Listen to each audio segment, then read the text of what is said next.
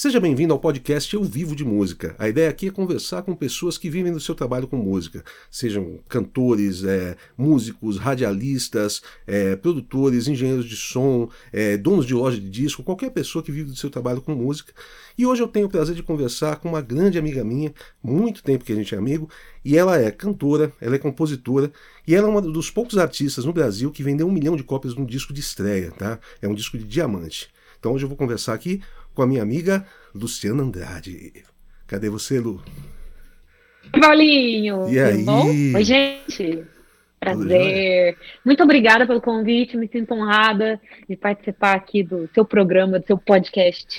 e é muito legal sempre conversar com você, é sempre muito bom, vai ser super gostoso, certeza. Bom demais. Obrigada pela introdução.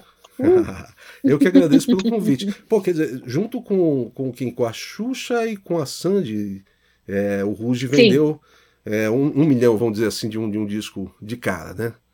Não, não, o Ruge vendeu o primeiro álbum, acho que foi um milhão e seiscentos mil cópias Sim. do álbum de estreia. E acho que no total a gente vendeu uns dois milhões e meio, se eu não me engano. Mas o Ruge está entre os álbuns mais vendidos da história do Brasil. Sim. Assim, nossa, já valeu ter saído de Varginha, né? com certeza. tá, tá, falhando um pouquinho aqui, mas, mas tá dando para entender. Vamos ver se dá uma melhorada com o tempo, senão a gente volta aqui. Lu, tá. eu queria conversar contigo. É, primeiro, primeiro falar sobre atualidade, falar o que você está fazendo hoje, tá? E depois eu quero voltar um pouquinho no tempo aí e a gente conversar um pouquinho sobre como você chegou aqui, tá? Você lançou um EP solo, é o seu primeiro EP solo, né? Meu primeiro trabalho solo, meu primeiro uhum. EP, né? Uhum. É, chamado Elo. Uhum. Eu comecei a compor essas músicas assim que o Rugi finalizou a segunda etapa, né? Quando ele voltou, a gente, o Rugi voltou em 2017 e acabou em janeiro de 2019. E eu comecei a escrever essas músicas em maio de 2019. E aí, no fim de 2019, eu tinha umas 15 músicas prontas, e aí veio a pandemia.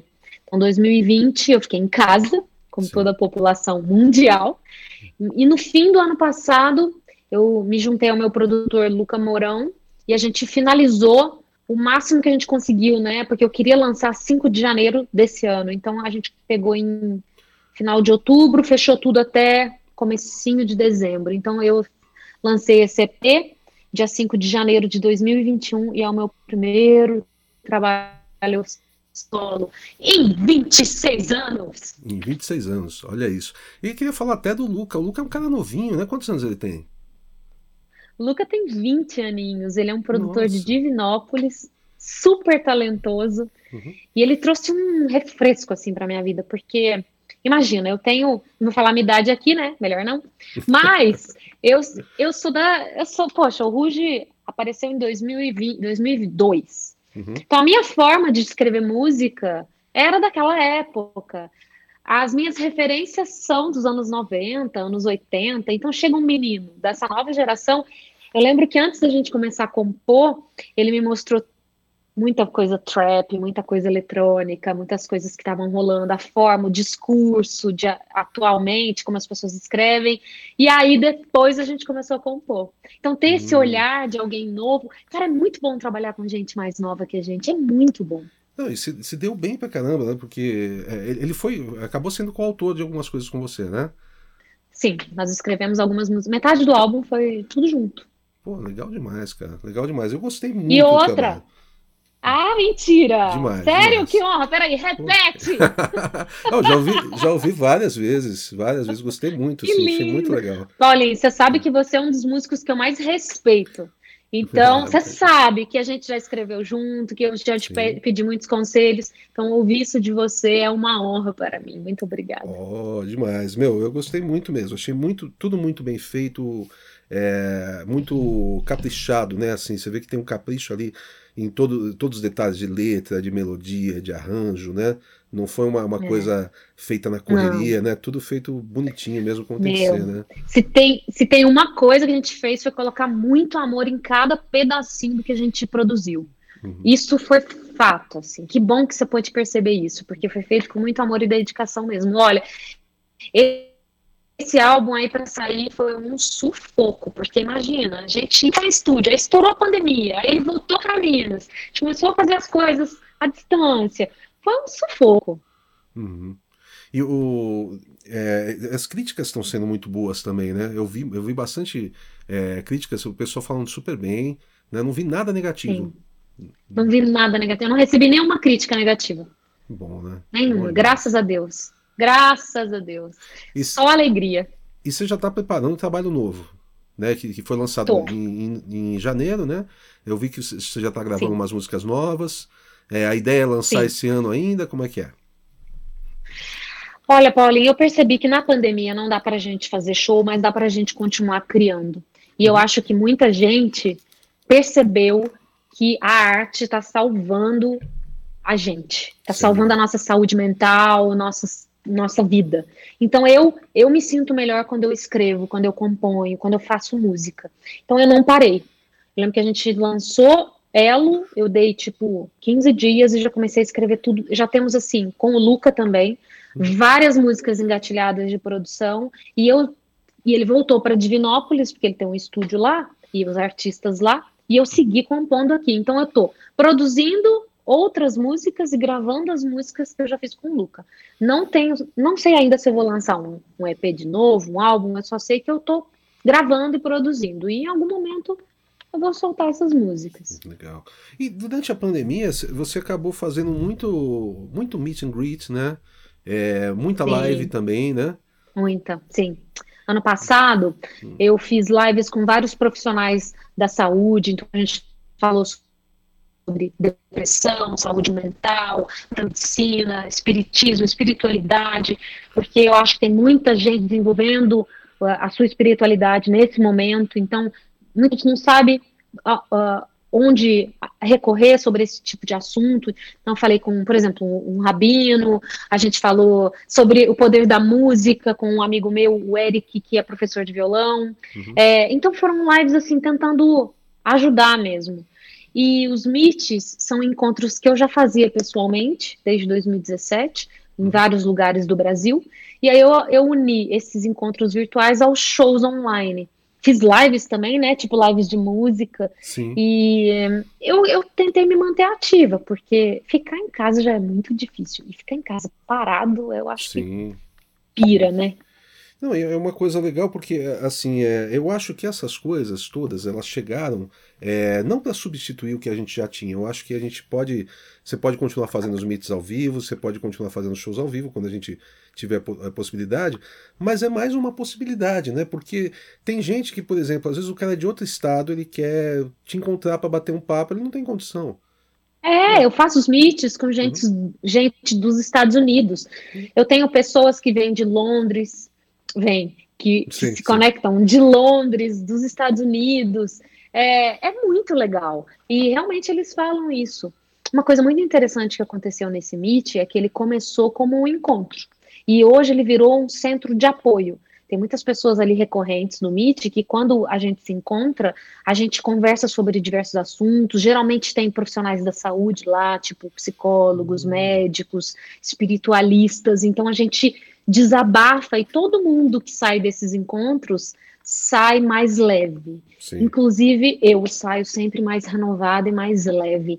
Então, eu acho que isso também despertou em mim, sabe o que, Paulinho? A vontade de fazer a música virar um ponto de cura para as pessoas e não só fazer música mais. Sim. Porque não eu só gosto entretenimento, muito... né?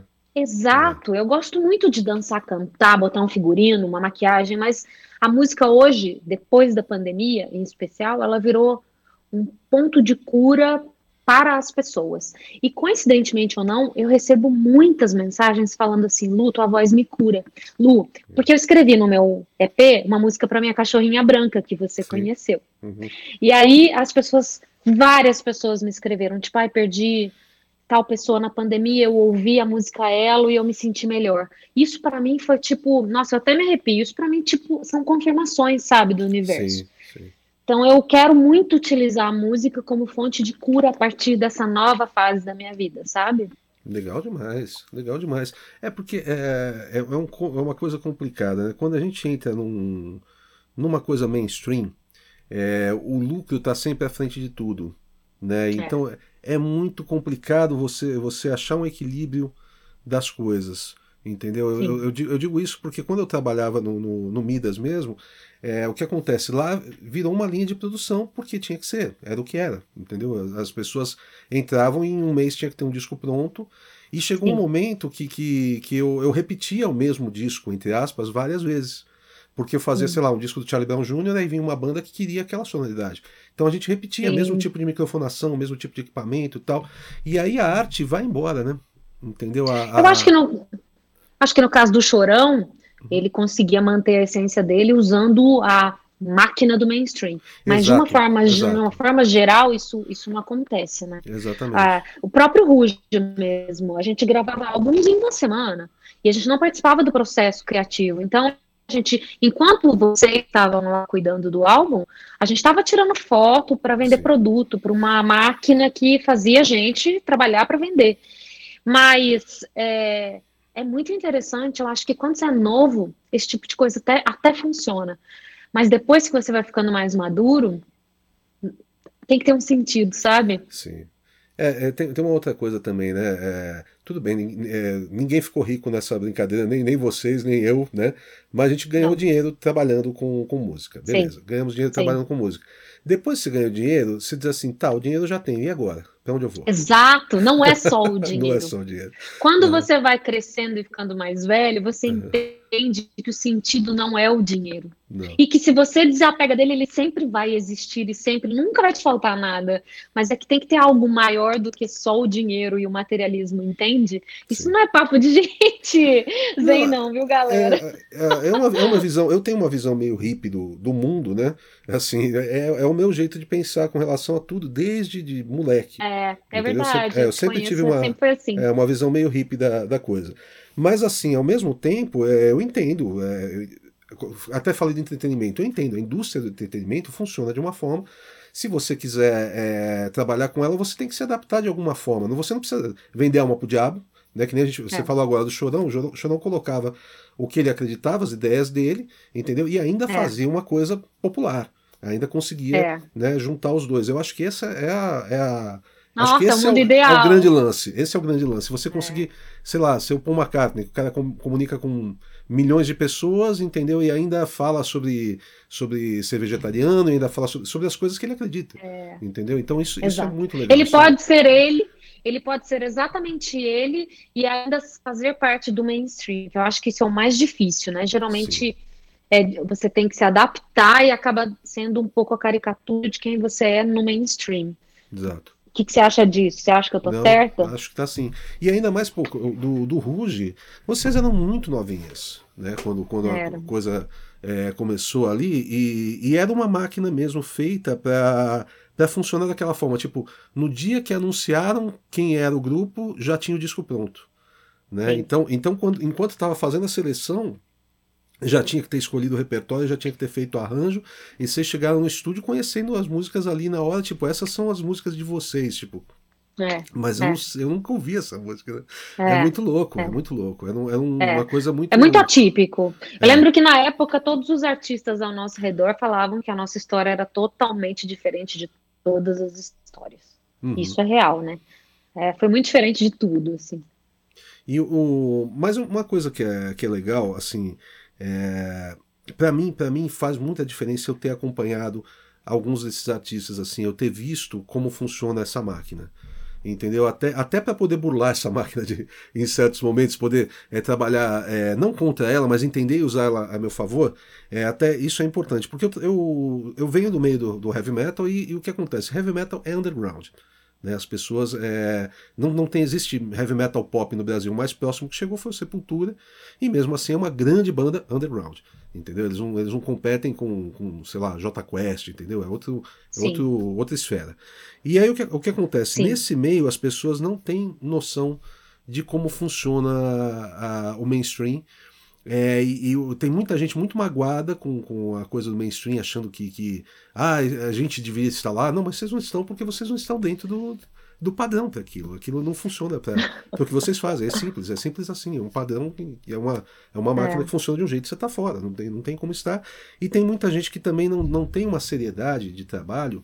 É uma, essa coisa da disciplina de trabalho que você falou, pô, lancei o disco, 15 dias depois eu estava compondo música nova. entendeu? Muitas bandas que eu pego, pegava para produzir, não tenho produzido ultimamente, mas que eu pegava para produzir, era comum os caras chegarem assim, eu quero fazer um disco de, de 12 faixas. Quantas vocês têm? Seis. Mas como você quer fazer 12 se você tem 6? Você tem que ter 30, né? É. 60. Exato, tinha que ter um monte pra gente escolher e, e peneirar é. bem e escolher as músicas mais legais que você pode lançar. É uma, é uma coisa importante estar tá representando a sua carreira ali, né? E o, o pessoal não entende isso, tem, uma, tem uma, uma visão não profissional da coisa e tem um retorno não profissional e depois culpa a máquina por isso, né? Tipo, é. não, não é assim. Mas sabe o que eu acho, Paulinha? É. Eu acho que sempre vai ter alguém magoado estando no mainstream ou não. Entendeu? Ah, sim, sim. Porque, por exemplo, a gente não entra no mainstream, ah, porque eu não entrei, então eu tô magoada. Aí você tá no mainstream, pô, eu tô no mainstream, mas não tô sendo bem tratada. Sempre a gente vai achar um problema. Eu acho que o grande sentido é a gente baixar as nossas expectativas, porque quando a gente começa a nossa carreira como músico, a gente bota expectativas altíssimas. Eu vou ser igual Michael Jackson, eu vou ser igual a Beyoncé.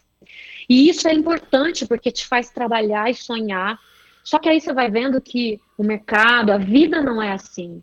É, e aí você tem que ser sempre grato por poder só trabalhar com música já tá, tipo, maravilhoso, é, sabe? De, de, ser reconhecido, de uma pessoa ouvir teu sonho e falar, nossa, gostei sabe, receber uma mensagem ou ter oportunidade de tocar aqui e ali, eu acho que ser grato abre portas para você crescer e tudo sempre muito devagar, porque tudo que cresce muito rápido cai muito rápido porque não tem bases sustentadas, sabe? Sim. Tipo o próprio Ruge, a gente teve muitos anos de, de luta para chegar no Ruge, mas o Ruge em si não tinha as bases só sólidas para durar muitos anos como banda, entendeu? Então subiu, foi meteoro, igual você, a gente falou, é, vendeu rápido, em três meses a gente tinha um milhão de cópias vendidas, mas também, ó, caiu rápido, entendeu? Sim. Então eu acho que paciência e dedicação é a palavra, assim, são, são as, as metas. E tem uma outra coisa que, que muita gente não, não sabe, né, realmente, Pô, por exemplo, o Ruge subiu rápido, mas ali tinha uma estrutura grande com muita gente envolvida e todo mundo tinha que ganhar o seu. Né? Então você tinha eh, era a Sony, né, que era a gravadora, né? Então você tinha a Sony, você tinha é, um empresariamento que era a RGB, é, tinha o SBT também que estava envolvido e todo mundo estava trabalhando para fazer aquilo acontecer e todo mundo tinha que ganhar o seu. Então, então o que acontece? Ah, subiu rápido, subiu, mas todo mundo ganhou um, um pouquinho. Né? Não foi uma coisa. É, por exemplo, se você pensar num, num, num, artista solo, que o cara vai galgando a carreira dele aos poucos e ele cresce por si só, entendeu? O ganho no final é maior entendeu? Porque... E outra, subiu rápido porque o investimento foi muito milionário também, exatamente, né? exatamente. São várias pessoas botando muita grana para o negócio acontecer. E a gente sabe que para uma carreira chegar no grande mainstream tem que ter muito investimento. Muito. Tipo um milhão, um milhão por música, entendeu? Então a gente sabe que tem umas regrinhas ali você sabe uma, uma e que coisa, não são para todos, né? É, me fez lembrar um negócio interessante. O, o, o Steve Vai, o guitarrista, é, há muito, muitos anos eu li uma matéria numa revista de guitarra falando sobre do it yourself, né? Sobre faça você mesmo. E aí tinha, é, tipo, sei lá, é, caras de banda punk, isso aqui, tava o Steve Vai ali no meio dos caras do, do Faça Você Mesmo. Porque ele fez um disco no final dos anos 80 que ele gravou num, num, num gravador de oito canais de cassete, uma coisa simples. Ele fez um disco chama Flexable e lançou. Naquela época ele tocava acompanhando o Frank Zappa ele era um músico de apoio, ele ficava lá atrás, ele não era o solista, o solista era o Frank Zappa, ele era um músico de apoio. Aí, pouco tempo depois, ele, ele foi convidado para tocar na banda David Lee Roth, que é o cara que tinha acabado de sair do Van Halen. Van Halen era uma das maiores bandas do mundo, David Lee Roth era um, né, uma personalidade. Fizeram um disco excelente, vendeu pra caramba. Tá. Mas ele era parte da engrenagem. Ele era só um, um pedacinho lá do, do todo. O Flexable ele fez sozinho. Só que o, o fã-clube do David Lee Roth passou a vender esse disco. Aí depois ele saiu do David Roth, ele entrou no White Snake. E o White Snake ele também era uma pecinha pequena ali dentro. Só que o fã-clube do White Snake passou a vender o disco também. Aí ele fechou com uma gravadora grande e fez um disco dele onde ele era uma pecinha pequena. E o disco continuou vendendo. Ele falou: Rapaz, eu fiquei milionário do meu disco independente, porque o meu disco independente eu ganhava 7 dólares por cópia vendida. E ao longo de 10 anos eu ganhei em torno de, de 7 milhões de dólares. Entendeu? Olha com o meu disco independente. Então, então, uma estrutura que ele, que ele montou sem uhum. saber, né? E, e de uhum. repente essa, essa, esses mainstreams que ele pegou ali, onde ele, ele mordia pouquinho da coisa, possibilitaram ele ganhar bem, entendeu? Para fazer a carreira dele até hoje. Ele, hoje ele faz do jeito que ele quer, tudo que ele quer, entendeu? Hoje não, já faz muitos anos, né? Mas foi aí que ele, que ele conseguiu. Então o cara montou uma estrutura é, é sem saber que estava montando, né? É louco isso. Né? Posso te fazer uma pergunta, uma opinião? Diga ou você acha que é ilusão da minha cabeça, tá? Porque eu sou uma mulher iludida. Você acha que quando tem que acontecer, acontece mesmo sem nenhum investimento? Depende do que quer acontecer, sabe? Eu acho que depende Não, do que acontecer, quer... deixa eu traduzir. Uhum. Chegar ao grande público, de alguma forma. Ah, eu acho que às vezes acontece sim, entendeu? Tem, tem uns casos aí que nem aquela, aquela trem-bala, lembra? Né? Que a música chegou em muita gente e foi um, um acaso, né? A Malu Magalhães na época também foi um acaso, entendeu? Não foi, não foi uma coisa, pelo menos até onde eu sei, tá? De repente eu estou enganado nisso. Mas é, eu acho que pode acontecer sim. Não é o comum. Uma, porque a, a, coisa é assim, vamos dizer, você tem um espaço, é, um espaço limitado, tá? Onde vai aparecer um monte de artistas ali. Então, geralmente, quem tem mais investimento vai ter um espaço maior desse espaço limitado. Isso é natural, entendeu? Mas tem casos de, de muita coisa que, que, que aconteceu assim espontaneamente por acaso. Mas você, me, mas você me citou dois casos que aconteceram no mínimo uns 10 anos atrás. Sim, sim. Hoje é outro tipo de velocidade, tem muito sim. mais artista na internet. Será uhum. que isso ainda se aplica? Eu acho que sim, naquela época já não estava fácil, não. Naquela época a concorrência já era grande. E tem muita coisa de antes mesmo. Eu lembro do, dos Raimundos, é, pelo que parece, não foi investido muita grana em, em divulgação. Pelo que parece, entendeu? Comparado com outros artistas. Oi, era é, mais difícil aquela época, né? Eu acho que era mais difícil, assim, porque é, você, você tinha que passar pelo, pelo, pelo crivo de uma gravadora. Eu, eu sempre penso nisso, eu, eu, penso, eu ouço o Cabeça de Dinossauro dos Titãs, e eu ouço, sei lá, a igreja, eu não gosto de madre, eu não gosto de padre, eu não gosto de frei, eu não gosto de bispo, eu não gosto de, Cristo, eu não digo amém. E diga o, me diga o seguinte, como é que um cara leva um trabalho desse para uma gravadora e a gravadora fala, ok, vamos lançar.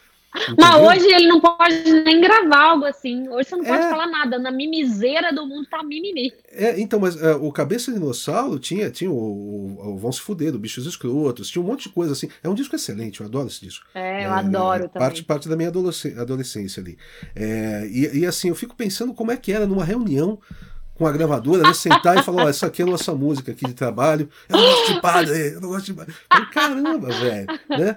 Então tem, tem umas, umas coisas meio, tem umas zebras que funcionam, e eu acho que inclusive isso, isso é, o, é, é o que faz a coisa ficar interessante, porque o que me incomoda muito, muito mesmo, é quando eu ouço música vazia, sabe? Aquela música que ela foi feita só para ser a, a música para trabalhar, entendeu? E então vira e mexe quando me mandam algum e-mail falando assim, nossa, a música é bem comercial, já tenho até medo de ouvir, entendeu? Porque o que, que é música comercial, gente? Entendeu? É. Acabei de falar de Sepultura aqui. É, se, pô, o Ruge vendeu mais de 2 milhões, Sepultura vendeu muito mais do que isso. Você pensar, muito tudo bem, mais. em muito mais espaço de tempo, Sim. mundialmente, ok. Mas é uma música que é completamente é, fora do, da, da curva, vamos dizer assim, fora do, do, do comum para mainstream, e que é mainstream. Entendeu? Mas o né? Sepultura né? tá aí até hoje, né? Exato, é isso que eu tô falando. Exatamente, então, o Ruge não. É isso que eu tô então, falando. Assim, cara... às, às, vezes a música do Sepultura tem um pouco mais de conteúdo, entendeu? É, então, e, e fala mais com, com, com, pessoas que talvez sejam, sejam mais fiéis, entendeu? E, e continuam consumindo aquele. Não que vocês não tenham, é, que o Rude não tenha fãs fiéis, tem, eu sei disso. Eu acompanho eu vejo que tem gente que está desde aquela é. época até hoje e, e, é. tá, né? Mas assim, quando você pensa num negócio, numa coisa é, muito abrangente, a tendência uhum. é, é se tornar meio meio solúvel, né? Engraçado. Eu lembro do. Eu fui no show do ACDC, por exemplo, e, e o show do ACDC, sei lá, é, 50 mil pessoas, 60 mil pessoas, alguma coisa assim. Então o que acontece? Quando eles tocam o hit, aí funciona pra caramba. Quando eles tocam as músicas menos conhecidas, é, tipo 80% da plateia não conhece. O que é natural, porque é muita gente. Aí eu gostava muito de shows assim, tipo no Olímpia, que cabia 4 mil pessoas, porque todo mundo canta todas as músicas, entendeu? Porque aquele público, né, foi ver, série Marillion lá, assistir, todo mundo cantando tudo, todo mundo pirando com tudo, porque é um negócio menor, mas que é muito mais forte, né? É muito mais. Qual foi o melhor show que você foi? Ah, o Paul McCartney em 93. É. Caramba, 93, 94. Ele. Meu, ali foi um. Mas tem, tem umas zebras também. Um show que eu fui que foi incrível é um show de uma banda chamada Uriah Hip. É uma banda dos anos 70 é, que eu conhecia uma música deles, fui porque o, o, ingresso era barato. Anos 80 o ingresso era muito barato, você não tem noção. Eu vi o Metallica, vi o Metallica por 30 cruzados. Era meio tipo 30 reais hoje, sei lá, 50 reais, assim, sabe? Eu não podia ir em show ainda. Eu não, minha mãe ah, não, não, deixava, eu morava em Varginha, eu era criança. Não, ali, ali você era criancinha mesmo. Pô, e, não, eu... eu queria muito ter assistido o show do Renato Russo da Legião. E eu não podia, eu era criança, não tinha como eu sair de Varginha para ir, não, sabe? Criancinha, ah! criancinha. Pô, esse primeiro Metallica eu tinha 18, entendeu? Você era pirralhinha total. É, mas o que acontece? Esse do Uriah Heep eu fui, e, e, é uma banda que. Depois eu vou te mandar algumas coisas deles. Eles têm muito sing-along, sabe? Assim, é, começa a música e, e, vai, tem muita coisa baseada em música celta e misturado com blues e tal. Puta que lindo, já amei. Já Puta amei. show legal. Vocalista bom pra caramba, todo mundo canta, tem um monte de harmonia vocal, sabe? Aí eu saí de lá maravilhado. Dia seguinte, foi eu e meu irmão num sebo lá, a gente comprou um monte de, de LP deles. Isso foi, foi 89 também. Então tem, tem umas zebras, não, não só os shows grandes. É que o Paul é, é, é, é muito fora da curva. Paul McCartney ele é, troço, ele é muito especial. É, é um Sou muito fã. estranho, assim, de, de, de, explicar como é que o cara tem o carisma que ele eu tem. Acho, é, eu acho que ele é um extraterrestre. Eu acho que é bem provável, né? Tem, Tomara que ele viva assim para sempre. Qual, qual que era o. Ah, no, no, no Men in Black, né? Que o, o, o cara sai ouvindo Elvis assim e fala assim. Pô, mas o Elvis morreu? Não, não, só voltou pro planeta dele, né? Aquela coisa. É, esses caras são extraterrestres. Eles são de lá, deve ser. E me fala, me fala uma coisa, é, como é que você começou na música? Como é que. Foi, foi pequenininha mesmo, não foi? Foi, na verdade, eu tive aula de música só na segunda série eu tinha seis anos, eu acho, né? Ou, ou oito, ou sete. E eu só tive aula de música nessa série. E aí eu lembro que a diretora, eu estudei num colégio de freira por dez anos. E uhum. aí a diretora era uma freira maravilhosa e ela eu, eu só tenho a lembrança dela me pegar e me levar para as salas dos, dos alunos mais velhos e me fazer cantar, me pedir para cantar na frente ali. E aí todo mundo me olhando com aquela carinha assim, tipo assim, oh, tenho essa imagem. Sim. E daí eu comecei a cantar em todos os eventos da escola. E eu me lembro que com cinco anos, eu era mais nova, porque eu tinha cinco, eu cantando no primeiro dia das mães da escola. Eu lembro só também que o microfone era muito grande, que eu estava muito nervosa. Eu cantei Hi Lili Hi Lo, que foi gravada pela Lucinha Lins. E a partir daí eu cantei durante todo o, o fundamental. Depois eu fui para a igreja, porque eu não tinha banda, então eu descobri que a igreja tinha banda, então eu ia lá e cantava na igreja mesmo. É um bom motivo para ir para a igreja. Era um bom motivo, eu só ia para isso. É. Aí é, eu não tinha banda e aí eu queria sair da igreja. Aí o que, que eu fiz? Eu procurei o, o maestro da cidade, que chamava e chama até hoje, Rosildo Beltrão, lá de Varginha. Uhum. E eu falei assim: olha, eu quero muito ser cantora, não sei o que fazer. Porque meus pais não sabiam o que fazer, eu não tinha nenhum amigo músico, eu fui a primeira, assim. E aí ele, ele falou assim: olha, vai ter um evento, de, é, uma abertura dos jogos da cidade. Uhum. E aí você pode ir lá cantar, você canta a capela mesmo, o hino nacional. Aí eu falei, beleza, vou. E era tipo no ginásio. Você já foi no ginásio VTC lá de Varginha? Você não conhece fui. Varginha? Conheço Varginha, mas eu fui, fui para tocar e voltei, foi bate e volta. É. Ah, onde você tocou lá? Toquei no Rock and Roll. Toquei no meio ah, do mato. Não, não foi na cidade. É. Não, mas a gente passou pela cidade depois. É, nossa, um ah. dia eu te conto, meu, foi punk. Choveu, aí a, a, a, estrada de terra, é, o, o, ônibus atolou. Foi, foi foda. Ah, é. é. tem muita roça lá na Vard mesmo. E aí eu fui no ginásio. Depois você me conta. É. e aí eu fui lá no ginásio na abertura do evento da festividade da cidade e sozinha eu comecei a cantar um hino nacional. Por minha sorte ou destino, tinha um tecladista lá e um saxofonista. E eles me convidaram para fazer parte da banda deles. Só que eu tinha menos, eu tinha 15. E aí eu lembro deles irem na minha casa e pedirem a mão pro meu pai e minha mãe. Nós queremos trabalhar com a sua filha, podemos. Aí meu pai, tudo bem, eu confio em vocês. Minha mãe ia nos primeiros casamentos que eu fiz, ficava sentada lá na mesa. Ela fez isso por muitos anos. Coitada. Ah, cantou em, cantou em casamento também. Eu cantei em casamento, festa de 15 anos, eventos da cidade. Aí eu fui indo em todos os lugares que eu podia, porque eu precisava aprender, né, Paulinho? Eu não sabia Sim. nada. E aí eu fazia jingle também. Eu fui me infiltrando em todos os lugares, back vocal. Daí chegou um momento que eu já estava na faculdade lá. Eu falei: olha, não dá mais. Não dá mais para ficar em Varginha. Eu já fiz de absolutamente tudo aqui. Uhum. E aí eu quero ser cantora mesmo. Foi quando eu assisti o DVD da Sarah McLachlan, um DVD chamado Mirror Ball. Aquele dia eu falei, meu Deus, eu preciso fazer esse som, eu tenho que ir embora. E aí eu lembro que no meio da aula, acho que era economia a minha aula, né? Óbvio que seria economia. Eu saí da aula e fui lá no, nos computadores da faculdade e digitei assim, bolsa de estudos para canto. E apareceu na tela Souza Lima. Fez um pop-up. Tinha pop-up na época. Aí eu li as instruções. No outro dia eu fui no estúdio, gravei, mandei, vim fazer o teste escondido da minha mãe. Falei que eu ia dormir na casa da minha amiga. vim fazer o teste, Nossa. voltei para Varginha e ganhei 100% de bolsa no Souza Lima e me mudei para São Paulo. Caramba. Seis meses depois, fui inscrita por um cara que era empresário de uma banda que eu fazia backing vocal. Ele me inscreveu para o Ruge. E eu não ah, sabia não foi, o que era o Ruge. É, não foi você que se inscreveu, eu lembro disso. É. É, eu acho que eu ganhei essa bolsa só para poder fazer parte do Rouge mesmo, sabe? Porque não tem sentido, sabe, essa história. Nenhum. Pô, mas, mas, sempre foi muito natural para você cantar, né? Uma vez você estava me falando disso, né? Que do que que era, não sei se era do piano ou se era do violão que você estava começando a aprender, e você falou, pô, por que, que não pode ser fácil que nem cantar? Né? Para mim, eu sempre cantei, simplesmente cantei, e era natural, né? E, e, isso é muito legal, porque é, para mim é o contrário. Eu comecei no instrumento e depois fui aprender a cantar. E até hoje eu me considero um instrumentista que canta. Eu não sou um cantor, você entendeu?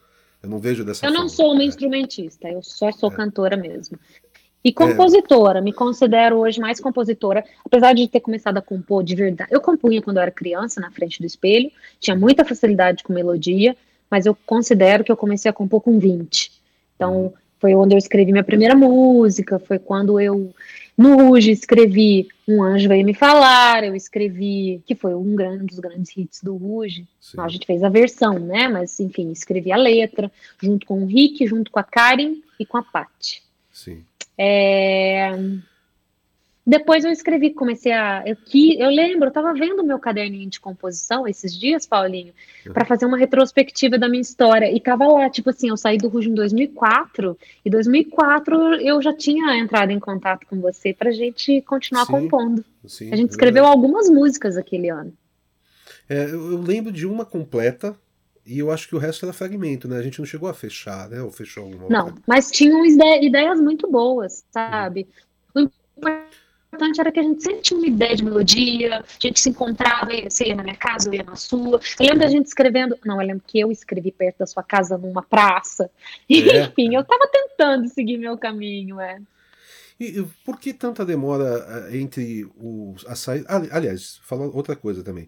Depois que você saiu do Ruge, você fez musicais também, né? Eu fiz um musical. Um, um musical. Só, 2010, é. Qual que foi? O... Foi o Into the Woods. Into the Woods. Era uma vez, é, Into the Woods. Eu fui a Cinderela. Na verdade, o Felipe Sena, que é um grande diretor musical e músico maravilhoso, maestro, ele me, ele me disse que estavam procurando uma cantora para fazer a Cinderela. E eu fiz um teste, mas eu nunca tive a pretensão de fazer musical, porque não é uma coisa que eu gosto de fazer. Eu não, não curto muito musical. Uhum. É, e aí eu fui muito porque todo mundo sempre me falava que eu tinha que fazer musical e eu queria saber por mim se era bom só que eu acho que para você fazer musical, você tem que ser muito atriz para fazer.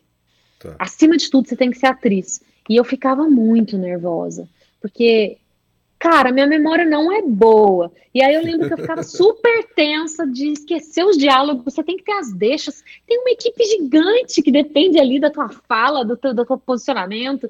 Eu acho que você tem que ser. Eu sou cantora, eu não sou atriz. Então eu não curto muito fazer musical. É, o lance do, do, musical também volta naquela coisa da engrenagemzinha, né? Você é uma, uma pecinha ali no meio de, de um monte é. de coisa e, e, tudo tem que estar tá muito bem azeitado, tudo tem que estar tá funcionando muito, muito bem. Eu curto muito a liberdade do palco, de você ser um performer, porque você faz, você é livre. Você ensaia o show, mas você é livre. Sim. Eu lembro que eu ensai, a gente ensaiou três meses para o musical e após cada apresentação a gente tinha que ensaiar de novo para eu cair no mesmo lugar. A Cinderela caía uma hora. Eu tinha uhum. que cair na mesma reta. Eu falava, gente, mas já não está ensaiado, sabe? Então é, é muito, muito engessado. É, é para mim eu também sou mais rock and roll nesse sentido também sobe no palco, canta, erra a letra, fala, desculpa aí, continua, né? E tá tudo. né? E, Errou! Bota é, pro povo! Bota pro povo! Ixi, já, já fiz tanta coisa. Já, com, com o Monster, eu lembro de, de uma situação, a gente tava, começou a tocar uma música. E eu não sei o que aconteceu com o Evandro, o baterista começou a tocar muito rápido. Eu comecei a cantar e as letras eram rápidas. Eu, eu falei, para, para, para, para, para, para. Você quer, falei para ele, quer me matar, bicho? Nesse andamento não dá para cantar. Vamos fazer Paulinho, de novo, Aí, qual que foi o maior mico que você pagou num palco? Eu acho que foi cair mesmo, cair, cair estatelado em Curitiba com, com o baixo na mão ainda. Porque, ó, isso aí foi engraçado. Tinha o palco e tinha, e tinha umas, uns degraus assim na frente do palco, que, que ainda era um palco, tá? Mas tinha uhum. um, tinha um segundo mais baixo e tinha um terceiro mais baixo ainda, tal, que era parte do palco. E na tá. hora da passagem de som, eu percebi que do, o segundo dava para eu correr, pular e subir numa boa. Ele devia ter, sei lá, uns 50 centímetros, alguma coisa, dava para eu pôr a perna ali e subir de volta. Só que naquela adrenalina do show, começou a primeira música, fui lá para frente para mexer com a galera, fui pro terceiro. Quando eu tentei voltar, eu tentei voltar. Aí o pé pegou aqui, escorregou, eu meti a canela no palco Au! e dei uma cambalhota com baixo e sentei e caí assim tocando baixo ainda sabe? Ah, então as pessoas acharam que foi uma cambalhota. Não, lógico que Não. todo mundo veio zoar com a minha cara depois do show.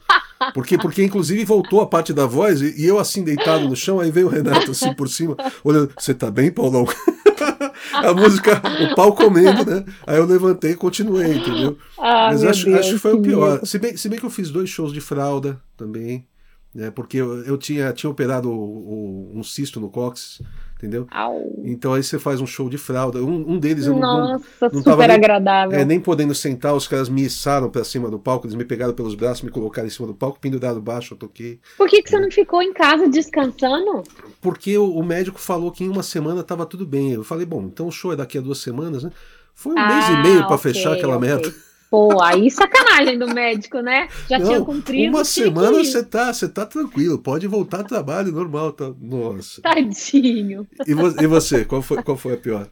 Ah, eu acho que em Varginha, quando eu tava fazendo show com o Ruge, é. eu fui falar, eu falei assim, canta galera, e o microfone voou e provavelmente hum. atingiu alguém. Sem fio.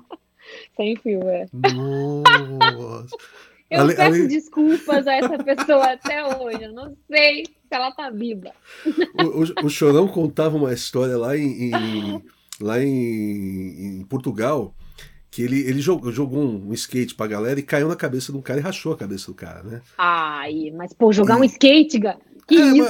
É o, a adrenalina do momento ali, né? Enfim. E ele jogou, ele jogava, né? Skate o pessoal pegava, mas pegou mal e, enfim. E aí, depois, na, na hora de, do, de, de, terminar o show, né? Veio um monte de gente, aí chegou o cara com a, com a cabeça engessada tal. Ai. E engessada não, é enfaixada, e, e todo feliz. Eu ganhei o skate, eu ganhei o skate. tal, não sei o que. Eu, ah, beleza. Assina aí pra mim, pode assinar, fala, pode colocar pra cu de burro. Hã? Pra cu de burro. Hã? O, o, seu nome. É, meu apelido é cu de burro. Tinha, tinha uma música do, do, do Charlie Brown que falava de cu de burro. E, tipo, pra gente, cu de burro é um, é um mala, é um cara, né? Enfim. E, e pra eles, eu acho que ele não entendeu o que que era e virou o apelido dele. Então ele tinha orgulho, ele era o cu de burro. Enfim. Coitadinho! tem, tem, várias, tem várias coisas assim, né, que, que rolam. Mas ia, ia falar. Você adoro as histórias do Chorão. É, o Chorão tem várias legais, várias. Amo as histórias. Você é, fez musical, você fez, é, fez muito cor em disco, a gente fez junto muito cor em disco. E né, teve uma época que eu fiz muito cor em disco mesmo, porque eu queria me manter mais é, quietinha, assim, sabe? Eu não queria estar tanto no palco essa época. Então eu pensei, o que, que eu podia fazer, né? E aí eu lembro que eu amava estúdio, já conhecia o pessoal do Midas, e basicamente eu trabalhei bastante lá fazendo coro, porque eu, eu gostava de gravar, eu era rápida para gravar, e foi muito legal essa época. Eu, esses dias mesmo apareceu nas lembranças do Facebook uma foto da, da Yara, né? Que a gente fez ah, com sim. nós três, né? Muito, e... Paulinho, era muito bom. Cara, que trio legal para trabalhar. Era bom, né? Era, era prático, né? A Yara muito canta bom. muito, você canta muito, é, e muita facilidade para abertura de voz também, né? Não, e Isso é trabalhar com vocês dois, cara, é um nível muito alto, sabe? Então, eu acho que trabalhar com gente melhor que a gente só evolui a gente, entendeu? Ah, então eu digo mesmo, que para mim, nossa, trabalhar com vocês era uma coisa surreal. É, é muito, era muito fácil, né? Muito. Eu, e divertido, Paulinho, tanto que a gente ria. Demais. Você imitava uns anão lá, lembra? Sim, fazia. Nossa, é porque era complicado. Pô, vocês têm, sei lá, um metro e cinquenta e pouquinho, né? É, não, vou, não, vamos, não vamos entrar em detalhes, mas é um metro e meio. As mas é duas, é pouquinho as duas, mesmo. É, as duas mulheres têm um metro e meio. Metro e, meio. e eu sou um cara extremamente alto, eu tenho 1,74, né? Alto pra caramba, né? Nossa. Mas, mas assim, quando eu chegava no microfone, eu tinha que dar uma baixadinha. Porque senão não saía, né? Então aí eu ficava, eu cantava e meio. saía com dor é, na coluna. É, eu cantava meio assim, né? Tudo bem que já sou meio corcundinha, mas né? Mas tinha isso. Mas o que era legal, eu lembro, lembro assim, alguns, alguns discos a gente tinha um orçamento legal para fazer, então a gente ia, fazia, sei lá, dois, três dias de estúdio, às vezes quatro Sim. dias de estúdio fazendo coro. E às vezes pintava que era um orçamento curtinho. E tinha que fazer também. Aí eu ligava para vocês falava: olha, Operação LP, viu? Você lembra disso? A Operação LP, larga o pau. Né? A gente vai ter que gravar rapidinho. E a gente eu não ia... conseguia. Não, não mas a gente, a gente ia e gravava o, o. Porque o que acontece? Não é, não é que a gente é, fazia pior do que fazia os outros, não é isso. Mas a gente se distraía menos e ia muito objetivo. Então, tipo, em vez de a gente fazer tipo 16 canais de cor, a gente fazia 6, entendeu? Você faz essa voz, pá, dobrou, pá, ah, quando ia ver, no final do dia a gente tinha cobrido, coberto 12 músicas lá. Era maravilhoso. É. E assim, eu tenho muitas boas memórias dessa época do Midas, tanto dessa época que a gente trabalhou quanto antes, porque ai, era muito, eu aprendi muito lá. E eu preciso dizer, Paulinho, eu aprendi muito com você especificamente. Pô, Se tem uma pessoa que eu aprendi no Midas foi com você. Eu não me lembro muito do Bonadio, eu não me lembro muito do, eu lembro de você. Porque você treinava as nossas vozes, você Sim. estudava abertura de vozes com a gente. E até então, eu não tinha tido muita experiência com abertura de vozes. Porque lá em Varginha, eu, tra eu trabalhava numa banda que era o Trem de Minas. Eu fazia back vocal, basicamente, pro cantor. E eu abria a voz para ele, mas ele era um homem e eu abria a voz assim, sem saber, ninguém me instruía. Intuitiva, né? Aqui, você tinha todas as cinco, seis várias aberturas, porque sempre eram muitas, cada uma por um lado, e tipo, estudava cada uma pacientemente com a gente. Se tem uma pessoa paciente, gente, é o Paulinho Ayaya, porque ó, aguentar cinco mulheres de TPM juntas. Isso acontecia, é verdade. Isso aconteceu algumas vezes. Eu lembro, eu lembro de uma vez a gente estava dividindo umas vozes. Então era aquela coisa, ah, quem vai cantar o primeiro verso, quem vai cantar, e a gente estava testando umas coisas. E eu, eu acho que foi com a Aline que eu falei assim: não, essa, essa eu acho que não é legal para você. Faz você, sei lá, mandei para você, mandei para Karen, sei lá. E a Aline começou a chorar. E eu me senti a pior pessoa do mundo. Eu falei, o que, que eu fiz, né, cara? Tal, não sei o que. Eu, eu, acho que foi você mesmo falou, Paulinho, tá todo mundo junto aqui, entendeu? É, todo mundo tá, tá tendo os, o, a gente vivia né, 24 menstruação horas junto, entendeu? Então é, entenda é. que nós estamos num momento sensível aqui. Puta vida. Paulinho, não tem homem mais paciente que você. Tirando você, só o Léo, meu ex-marido. Só é, vocês dois também, vai passar tempo. Porque vocês dois, vocês merecem um prêmio de homem paciente. Vou te falar, você já viu todas, todas as ruas chorando, não já? Já, só a Karen que não. É porque a Karen é uma fortaleza, nem não, eu. A, Karen, a Karen, na real, ela, ela é aloof, né? Ela tá. Opa, onde é que eu tô? Né? Você lembra? Eu lembro de situações que ela tava olhando pra minha cara e eu saía e ela continuava olhando no mesmo ponto. E ela entendeu? não tava prestando atenção. Não tava, nem vendo o que tava. A gente chamava de mundo, a gente tinha um mundo fantástico de Karen. Tinha, tinha. Era muito louco. Só ela, o resto todo mundo por motivos diferentes em momentos diferentes ali. Porque o que acontece? A gente, a gente fazia o treinamento vocal, era o, pô, era o dia inteiro, a gente chegava 10 da manhã, ah, saía é 10 da noite, é, separando vozes e escolhendo né, quem ia fazer que parte e tal. E isso eram alguns dias antes de fazer o CD, antes de gravar de fato. A gente pegava, sei lá, uma semana, intensivão, 10 horas por dia, 12 horas por dia, é, e depois ia, ia para a gravação propriamente dita, que também aí pegava mais duas semanas, essas coisas, né? Então era um convívio muito. muito era, era próximo, muito bom, né? aprendi muito. Muito obrigada por tudo, Paulinho. Imagina, eu que, eu que agradeço, porque para mim foi, foi uma coisa muito legal que, assim, é, eu, eu cantava em, em, em, harmonia com a banda que eu tinha quando era garoto. Eram três, três vozes e tal, né? E aí eu pude pegar cinco meninas que cantavam pra cacete, entendeu? E, e pirar à vontade, porque tinha isso também, não era só que, que tinha abertura de voz, tinha umas coisas difíceis de fazer Sim. e vocês davam conta, entendeu? É. Isso, isso era muito legal. Até você falou que, que você, fa você fazia abertura de voz intuitiva, a Karen já sabia também, a Fanta já sabia de uma forma mais, mais técnica. É, mas o que eu me lembro, a Paty a, e a Aline, elas não sabiam fazer abertura de voz, e, e, tipo, no primeiro disco, a, a, a Yara trabalhou com vocês. Quando, quando eu cheguei para trabalhar com vocês no, no, nas vozes, no segundo disco, vocês já estavam craques, né? E a coisa já, já vinha muito fácil, assim. Vocês cantavam muito, né? Cantavam em todo quanto é canto. Na van indo pra show, né? É. Era o tempo é. todo. Então era, era, era muito louco isso. E, e assim, o, o, daí, dali é, a gente fez esses coros também, como eu falei, bastante coisa de coro. Você fez muito jingle também, não fez? Nossa, eu trabalhei muito com jingle.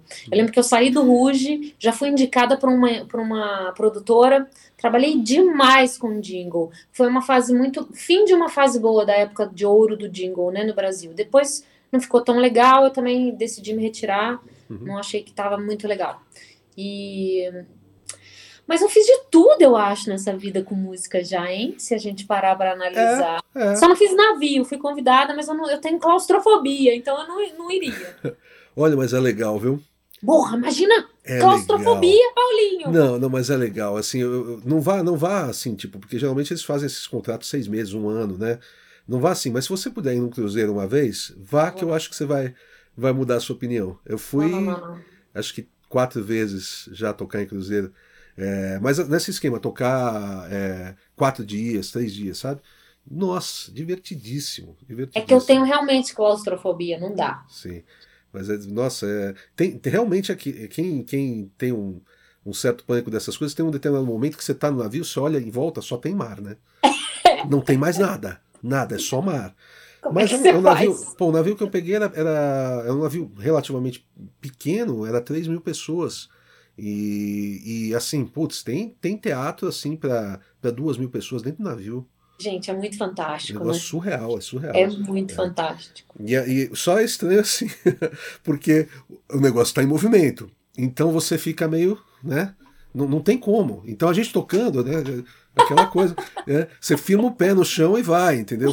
E aí a Alice até falou que uma vez a gente estava indo pro, pra, pra hora do show, ela tava vendo chegar os quatro caras da banda, né? Junto. E a gente começou a andar, parecia coreografia, porque ia um pro lado, todo mundo ia pro mesmo lado, tá? porque é o ladinho te, te levando, entendeu? É. E... Você ainda tem sonho de tocar em algum lugar que não tocou? Putz, você sabe que um lugar que eu queria ter tocado, mas não existe mais, é o Olímpia. eu toquei lá. é, eu sei, eu sei. Ali eu queria ter feito. Para mim era porque foi onde eu vi muito show bom. Ali eu devo ter visto, sei lá, uns 30 shows sei lá, é, Megadeth, Scorpions, é, o Uriah Heep que eu falei, uma, uma, porrada de shows assim. Então ali é um lugar que eu gostaria muito de tocar. É, ultimamente, é engra, engraçado, eu não tô com essa gana de fazer show. O que é até bom, né? Porque se eu tivesse, eu não ia fazer mesmo. Então, então é até bom, não. Né? Eu não tô com Melhor essa. Melhor não passar vontade, né? É, eu não tô muito com essa, com essa pegada, não. Eu tô, eu tô repensando muita coisa assim de... de é, por exemplo, falei de produção, né? Produção não tenho feito pelo mesmo motivo que você falou dos jingles também. Pô, pegou uma época que tava legal, de repente não tava mais. É a mesma coisa para mim. Não tá legal produzir mais. Entendeu? Virou, virou uma coisa meio meio leilão, Estresse. sabe?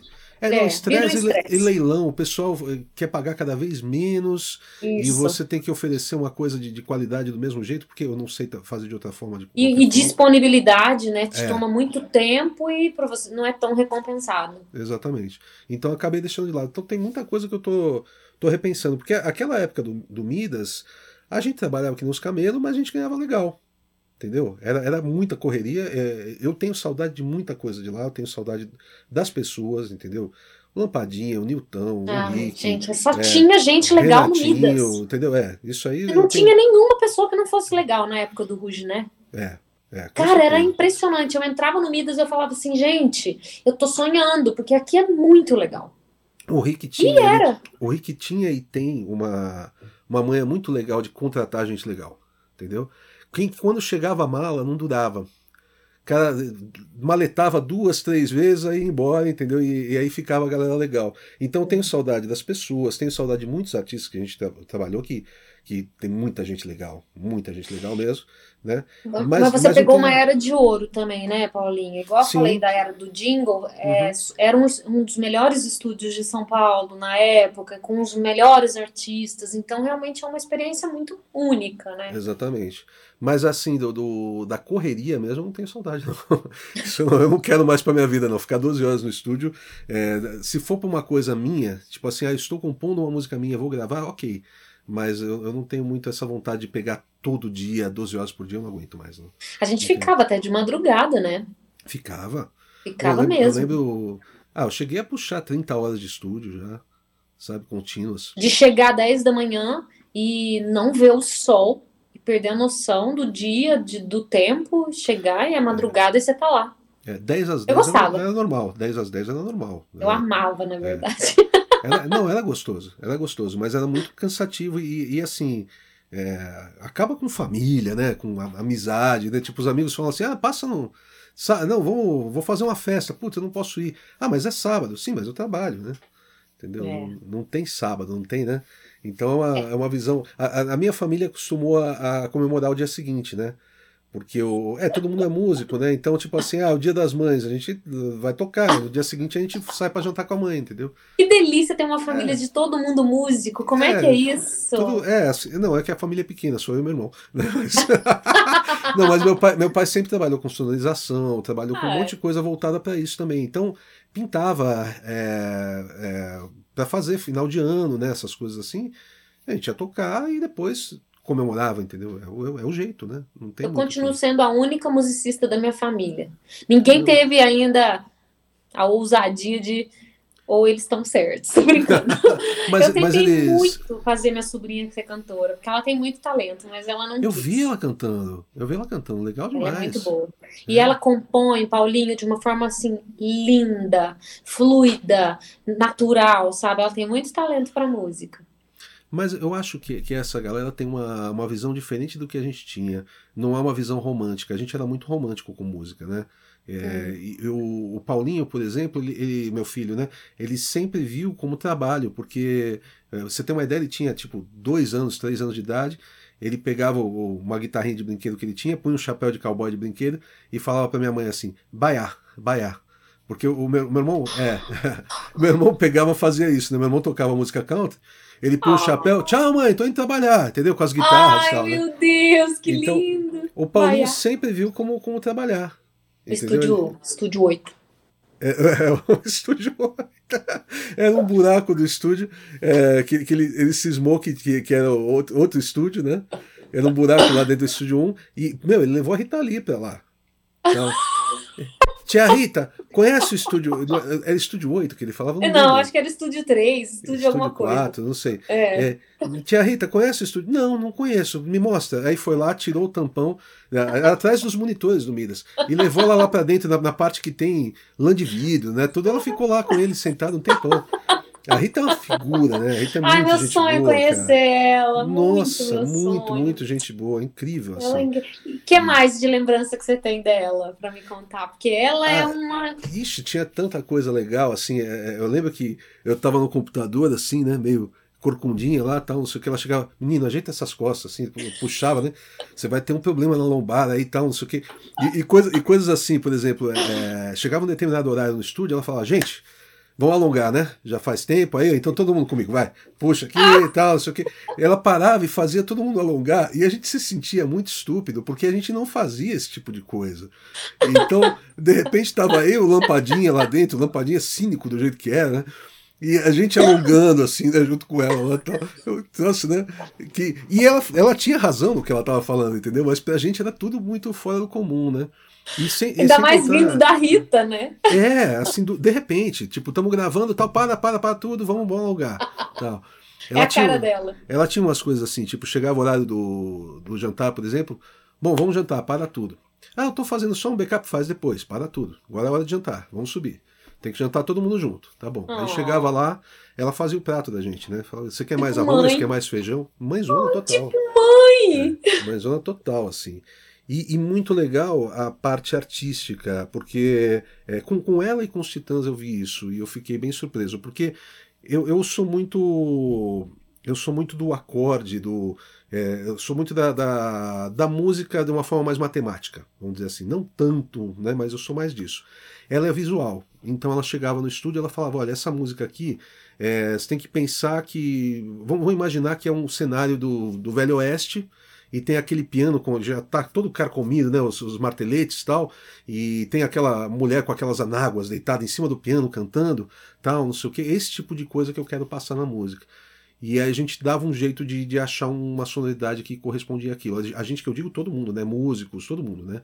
Então, e ela manjava também essa parte da, musical mesmo, de, de te falar os arranjos e te falar os acordes. Então, essa parte ficava mais com, com, com o marido o Roberto, dela. é, com o Roberto uhum. Carvalho, e, e com o, o, Otávio, que estava fazendo a, a, produção junto com eles também, que, que é outro feríssimo, assim, o Otávio de Moraes, não sei se chegou a conhecer.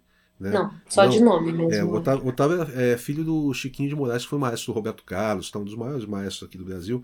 E o Otávio é, toca bateria pra caramba, toca teclado, o cara é monstro, assim, né? Então eles que estavam fazendo, nesse, nesse disco, eles que estavam fazendo essa parte de, de arranjo e tudo mais. Mas ela toca, gravou violão, gravou guitarra no disco, tudo, né? Ah, ok. É assim, okay. Então ela, ela participava da, da, parte musical também, né?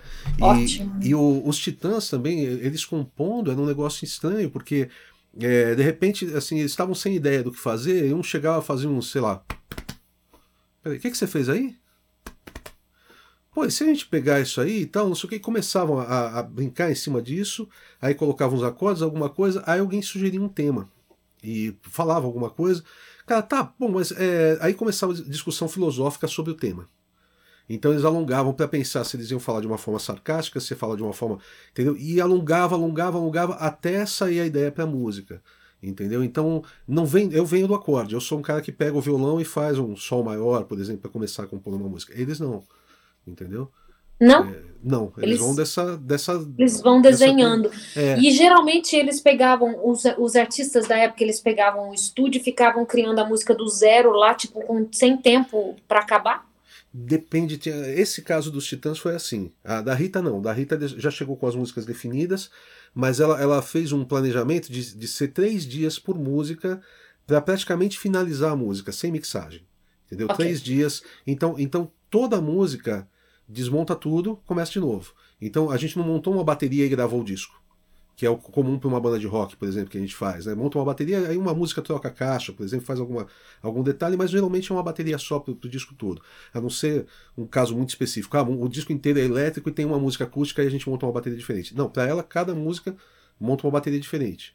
Aí monta o, o, violão de um jeito, monta a guitarra de outro. Cada música era, era especial mesmo, assim, para é, é, tanto que na hora de mixar, é, não é. Eu, eu, não mixei, né? Mas quem mixou foi o Luiz Paulo Serafim, que é um monstro também.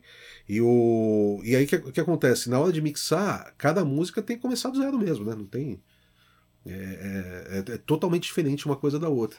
E isso dá uma riqueza no disco, né? O disco fica, fica dinâmico, né? Cada, cada música é uma, é uma história. E coerente ao mesmo tempo, né? As músicas Sim. se conversam porque vem do mesmo artista, da mesma produção. É, não fica, não fica coletânea, não. Não parece uma coletânea, parece né, um, um artista só fazendo. Foi o Rita Lee 2000 que ela fez lá? É, foi. A gente fez em 2001, chama 3001. O disco. É, 3000. Tinha é. um negócio de mil ali. É. Tem aqui tem a é, é, Erva Venenosa, que ela regravou do, né, do, do Erva Doce e tal. É um disco bem legal. Tem Pagu também, que ela fez com a, com a Zera Duncan que gente boa demais também. Teve um, passou uma tarde lá com a gente gravando, muito gente boa. Que legal. E é, teve muita coisa legal, assim, nesse, nesse sentido. É isso que eu falo, eu sinto saudade dessas coisas, né? Essa, Nossa, você parte... viveu coisas muito, é. muito importantes. Você é. viveu fragmentos da história da música brasileira lá. Você foi, você foi um cara que viu, você foi um. Testemunho ocular da história. Testemunho ocular da história da música brasileira. É, e do Rústico, qual que é o caso mais engraçado que você lembra? Puta, era, era muito engraçado, porque meu, você, você e a Aline, quando juntavam, puta que o pariu. Era, era terrível, era terrível. Eu acho que, que a que eu lembro, assim, de cara, que eu sempre dou risada foi que o, o vocês zoavam muito Lampadinha. E o Lampadinha é totalmente sem noção, né?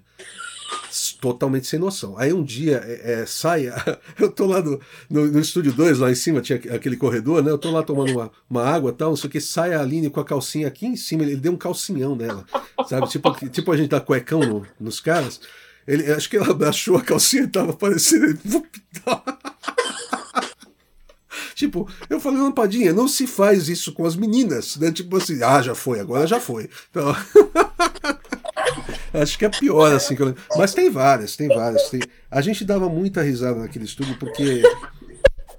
Porque os, todo, mundo, todo mundo é figura, né? No Lampadinha, o Rick também, quando, quando pega pra, pra zoar, é foda, né? É, eu, eu, tenho meus momentos também, apesar de eu ser mais, mais comportadinho, mais sério, eu tenho meus momentos também. Então tinha, tinha muita coisa engraçada que acontecia. Tinha muita coisa. Quando o Lampadinha esqueceu o celular dele lá e a gente fez um sanduíche do celular dele, ele ficou puto no outro dia. O Lampadinha tinha mania de pegar, era aqueles celulares antigos ainda, aqueles Nokia, né?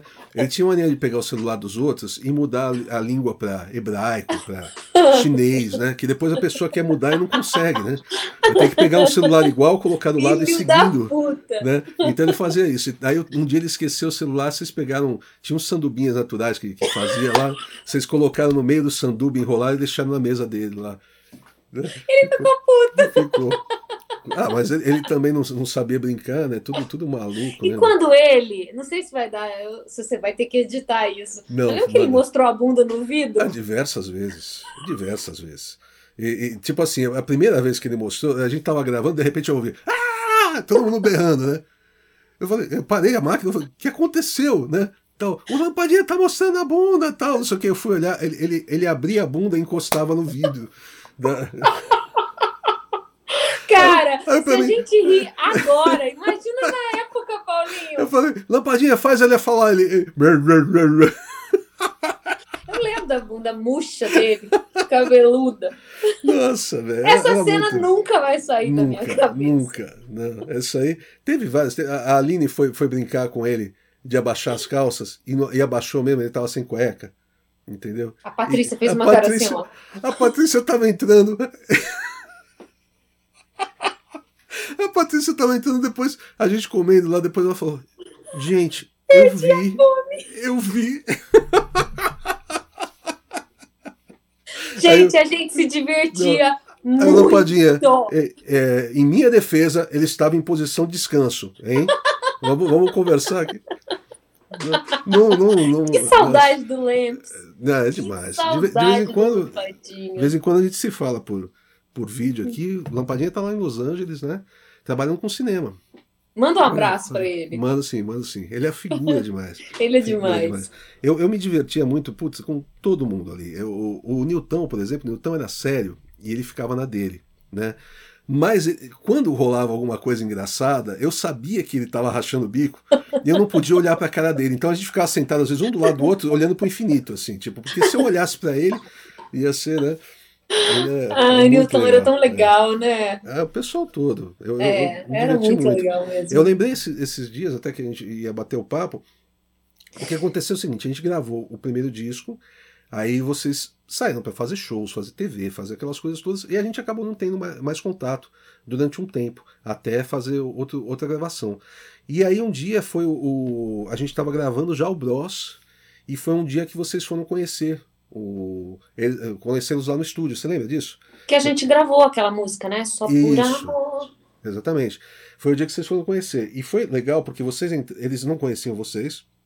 Eles estavam na sala de gravação, todo o pessoal para fazer a filmagem. Na sala da técnica estava eu e o Renatinho, né? E aí vocês entraram e vocês foram direto para a sala de gravação e vocês já chegaram artistas, né? com, puta, com umas roupas muito legais, cabelo muito bem tratado e tal, não sei o que. Eu lembro que eu tava com, com o Renato assim, um olhou pro outro e falou: Caramba, que legal, né, bicho? Assim, já chegaram poderosos, assim, e, e, e eles eles estavam começando com a coisa. Nossa, os caras ficaram assim, embasbacados, né? Assim, foi muito legal. Esse, esse momento foi, foi muito bonito ali de ver. Né? E você viu a gente desde o começo do processo? Você estava lá, desde a seleção? Não, eu, eu peguei quando foram as, as 12 finalistas.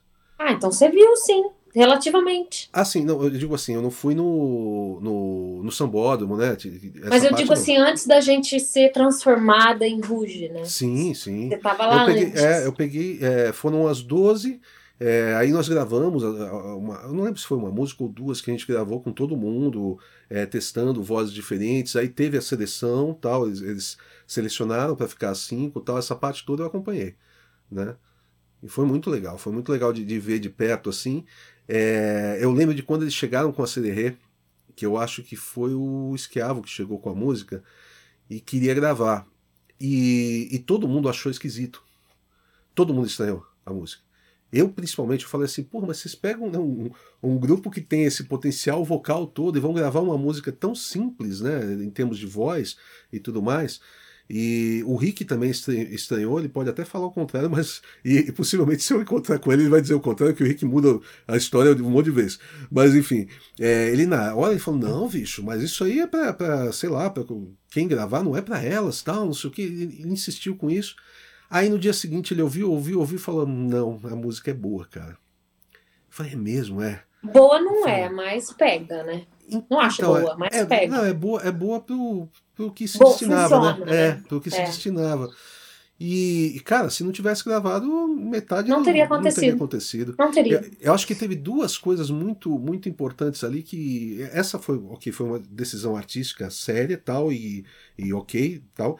Mas a coisa do da purpurina na capa ali, eu acho que aquilo foi um negócio muito bem genial. sacado, é. genial e, e, foi, eu acho, acredito que foi meio acidente. Acho que não, não foi uma coisa. Se a gente colocar purpurina, vai vender mais. Entendeu? Não, não Será que não foi, foi, pensado? Eu acho não que essas sei. pessoas pensaram muito, sim. Será? Pensaram. Foi uma e sacada. até hoje é uma coisa que chama atenção. Até hoje eu recebo mensagem falando, eu tinha com a purpurina na capa.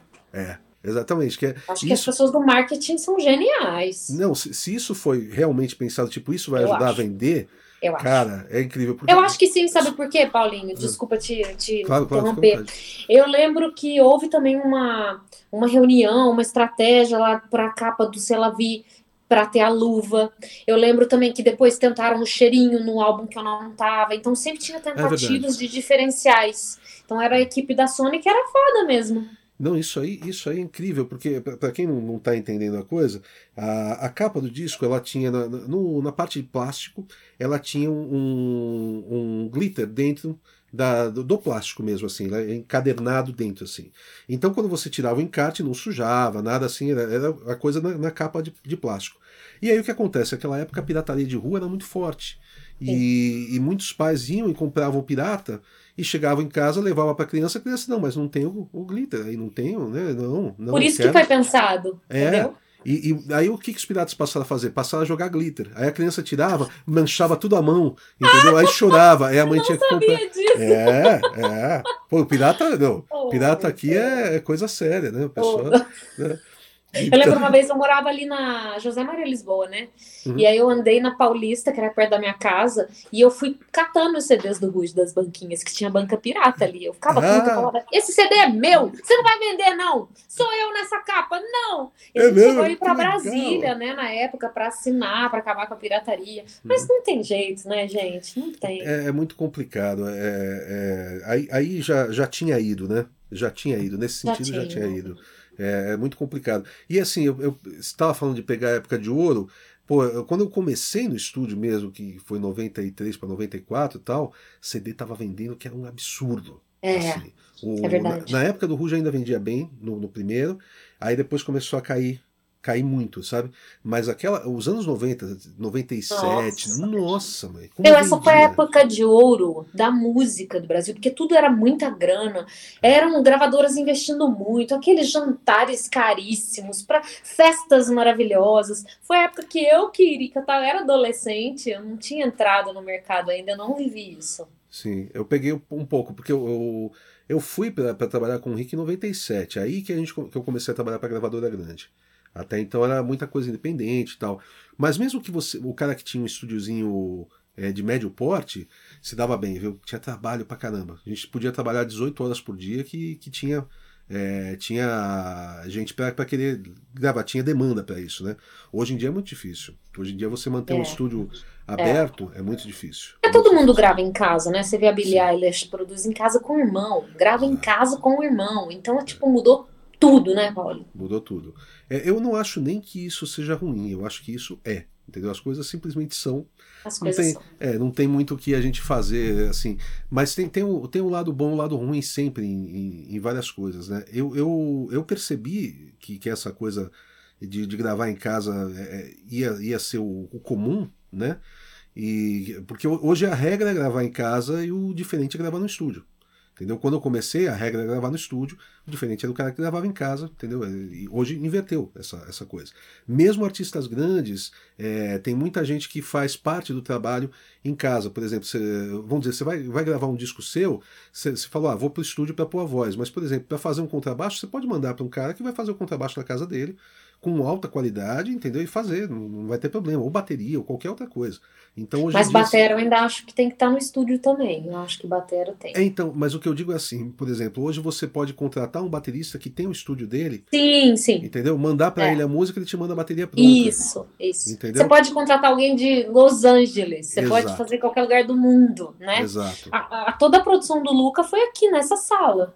Ele chegava, abria o computador, a gente passava a tarde inteira e, tipo assim, tudo aqui. Uhum.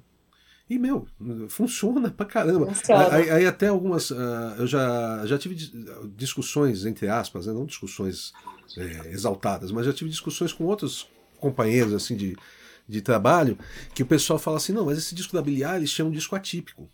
Porque é um disco todo eletrônico e não sei o que, não sei o que lá. Tá, o Eric Silver fez o disco do, do Renato Teixeira com o. com o Almir Sater, é, na casa deles e ganhou o Grammy. Entendeu? Maravilhoso. É tudo acústico, cara. É tudo acústico, não tem desculpa. Entendeu? Não é tem. viola, violão, voz, não tem desculpa. É, é, é eu, eu, cons eu conseguiria gravar uma bateria aqui em casa com, com uma qualidade boa pelo conhecimento que eu tenho, entendeu? Não tenho, mesmo com equipamento simples, entendeu? Então eu percebi que isso estava mudando seriamente e eu comecei a dar aula. Falei, bom, se o pessoal vai gravar em casa, pelo menos deixa eu ensinar um pouquinho do que eu aprendi no estúdio para passar, né? Porque Perfeito. Foi, o jeito, né? Perfeito. Foi o jeito. Agora, é, eu queria falar, eu tinha a impressão de que você teve que ficar parada um tempo é, com, depois do Ruge por causa de, de, questão contratual. Não teve isso, então? Não. Eu acho que a minha história foi muito abençoada mesmo, foi livramento, porque eu tinha grandes empresas envolvidas como a Sony, o SBT, RGB, como você mesmo disse, uhum. e eu me lembro quando eu fui conversar com o Esquiavo que eu queria sair, a resposta dele foi assim, ah, ele deu um sorriso, ele falou: Isso é muito normal. O que mais tem são artistas que querem sair das gravadoras. Fica em paz. E a minha advogada, a doutora Luciana Rangel, uhum. foi simplesmente pacífica, maravilhosa. A gente realmente não queria treta com nada, eu só queria estar livre para cuidar da minha saúde. E não houve nenhum tipo de impedimento de nenhuma das partes. Eu podia fazer qualquer coisa que eu quisesse e eu escolhi não fazer porque eu realmente saí para cuidar da minha saúde. Eu não saí porque eu queria aproveitar o Ruge para fazer uma carreira solo. Eu só Sim. queria paz. Então eu não fiz nada, assim. Eu precisava. Eu fiquei um ano sem ouvir música praticamente. Então eu precisava de desintoxicar. Foi muito tenso, assim. Eu, eu, eu acompanhei um pouquinho né, disso, porque é, foi, foi durante o segundo disco né, que a gente estava fazendo que começou a pegar para você, né? Então acompanhei um pouco. E... Não, na verdade, desde o começo. Ah, ah sim, mas eu digo assim, do, do segundo disco estava pesado, né?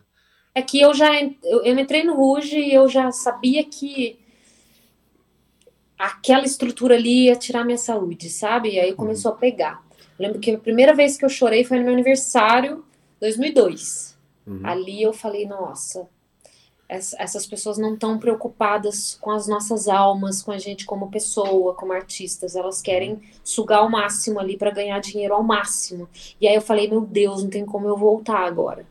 Sim. E aí tinha passado um ano desse primeiro dessa primeira situação, eu já não tinha mais saúde ali. Não dava mais para segurar a onda, porque realmente a gente não dormia, a gente não comia, a gente Sim. não vivia, né? Sim. Eram 24 horas de trabalho e a RGB entregava, entregava a agenda meia-noite na portaria do meu prédio, meia-noite para agenda das seis da manhã no outro dia. Então, tipo, escravas, né? Sim. Então ali a minha saúde já estava sucumbindo. É, eu lembro, eu lembro no segundo disco, eu lembro que, que tava, você estava bem mal. E isso é uma coisa engraçada, né? Porque a pessoa que está de fora não, não tem noção de jeito nenhum, né? Eu comentei uma vez com um amigo, ele estava com a namorada dele, comentei, o que, que foi? Eu não me lembro o que, que foi, mas sei que acabou chegando no Ruge, de alguma forma. Ela falou assim: É, a Luciana saiu, acabou com a coisa toda, porque não sei o que, não sei o que. Ela falou, e, e assim, uma, uma, mulher de, sei lá, 40 anos, né? Tipo, tinha 40, não, 35, ela devia ter 15 na época. Eu falei assim, putz, você sabe o que ela passou naquela época? Não, não sei. Daí eu expliquei mais ou menos por cima, ela, ah, tal. As pessoas não têm noção, porque é... Bom, primeiro que ninguém tem noção do que é a depressão, né? Isso é uma coisa que, que é muito séria, é... que muita gente tem hoje em dia mais ainda com essa questão da, da pandemia, né? Aqui estamos dois deprimidos conversando, né? Assim, a gente, né? Ambos já passaram seriamente por isso, né? E, enfim, e, ou ex-deprimidos, sei lá se existe isso, né? Mas enfim, e o, e o pessoal não tem noção de como, como que é a coisa e como era essa, essa coisa realmente da do, do, do Ruge era muito predatória mesmo, né? É muito um, pesado. É um troço... Eu lembro assim que eu, eu, eu perdi o controle sobre a minha própria vida. Hum. Porque, hum. como eu te disse, a história do Ruge foi muito diferente da história de todos os outros artistas. Os artistas que. E a gente foi artista popular, de extremo sucesso. Claro. Só que esses artistas que chegam ao extremo sucesso, exemplo, tá? Sandy Júnior é um exemplo. Eles têm o apoio ali da família, eles têm alguém ali para cuidar emocionalmente ou para falar: olha, eu tô aqui para te proteger, de certa forma. Sim. A gente não tinha ninguém, a gente, eh, nos colocaram no, exatamente numa bolha para ninguém se aproximar, porque não podiam quebrar aquele, aquela bolha, senão a gente ia se revoltar. Sim. Só que eu sempre fui a pé no chão ali dentro.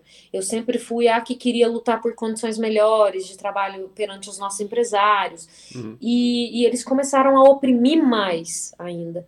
Então, eu quando eu percebi que eu perdi controle da minha própria vida, dos meus horários, do, do que eu comia, do que eu fazia, eu não estava ali só para fazer música, eu estava ali para obedecer o que eles queriam que eu fizesse, a hora que eles fizessem, na maneira que eles quisessem. Eu falei, isso não dá para mim, eu preciso fazer algo. Eu lembro que eu ia chorar no banheiro na hora de gravar, lembra? Sim, Era sim. muito difícil. Era... E eu sou uma artista sensível. Então, Sim. isso para um artista sensível, para qualquer pessoa já é pesado. Sim, um artista que é sensível, Sim. poxa, até que eu fui forte pra cacete de falar Cara, tchau, entendeu? É, eu, lembro, eu lembro uma situação, não vou lembrar o nome da pessoa, mas era uma, uma, uma mulher que, que ficava lá cuidando de vocês.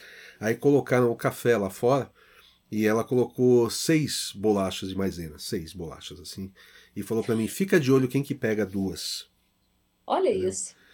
Aí eu falei assim, eu não, eu não, sou muito bonzinho quando eu não quero, né? Então eu falei o bicho para ela, né? Xinguei Obrigada. até a oitava geração dela. E, e falei Obrigada, pra ela, falei ela, quem vai comer a sexta sou eu, né? Eu comi, saí de lá, tal, não sei o quê. Aí depois a gente fez contrabando de paçoca do mesmo jeito, tá tudo certo. Nossa, eu contrabandeava as paçoca da cozinha. Era Neidinha, não era? Tinha Neide? Acho que era Neide, é. Ai, que fofa. Ela, ela fazia contrabando de paçoca pra gente no Midas. Porque, assim, tinha situações assim nas, nas, nos eventos de rádio também, que a gente acordava cedo, a gente não comia, e aí na rádio colocavam várias comidas, e aí a gente ia pegar, batiam na nossa mão, sabe coisa assim? É surreal. Então, tipo surreal. assim, é muito surreal, tem muita história surreal. É surreal. Tinha, tinha muita coisa muita coisa esquisita, assim. É, eu acho que até o, estúdio, em certo ponto, é, acabava sendo um pouco um pouco Porto Nosso Seguro. ponto de alegria, é, é. um pouquinho Porto Seguro, porque era mais leve ali. E tinha entendeu? vocês, né? Sim. Vocês eram nossos amigos ali, Sim. entendeu? Eu, eu lembro que tinha o buffet e eles serviam comida e era tudo meio natureba, né, tal, não sei o que, a gente comendo lá, tal. Um dia eu virei pro Rick e eu falei, essa comida natural não vai me fazer bem, cara. Eu falei, eu tô precisando de uma picanha, eu tô precisando de alguma coisa. Ele falou, não, você tem razão, mas a gente vai comer na frente das meninas, é mó sacanagem. Eu falei, não, vamos, vamos dar um jeito. A gente foi dando uma melhorada na coisa. Mas é, porque era tudo, né, porçãozinha, tudo. Eu falei, meu, caramba. Eu falei, eu sou gordo, eu sou, né? Tipo, ah, eu sou diferente. homem, eu não vou comer salada só, igual menina. Era surreal, cara. Surreal. Era muito gostoso. É. Ah, tinha a parte pesada, mas também pelo amor de Deus, olha o que a gente viveu, né, Paulo? Sim. Como sim. você disse, tudo tem o bom e o ruim. O pesado foi, o ruim foi o mais pesado? Foi, mas as coisas que eu vivi ali, meu, até hoje, eu, até hoje, durante o dia, às vezes eu tô andando assim na rua de carro, eu passo pela 23, eu lembro do show que a gente fez lá para 2 milhões de pessoas. Sim. Ou então, sabe? Eu falo, meu é. Deus do céu. Tem umas coisas, tem umas coisas muito, muito fora da realidade, assim, né? Que aconteceram, né? Os negócios você fala. Eu queria falar esse negócio de um milhão de CDs.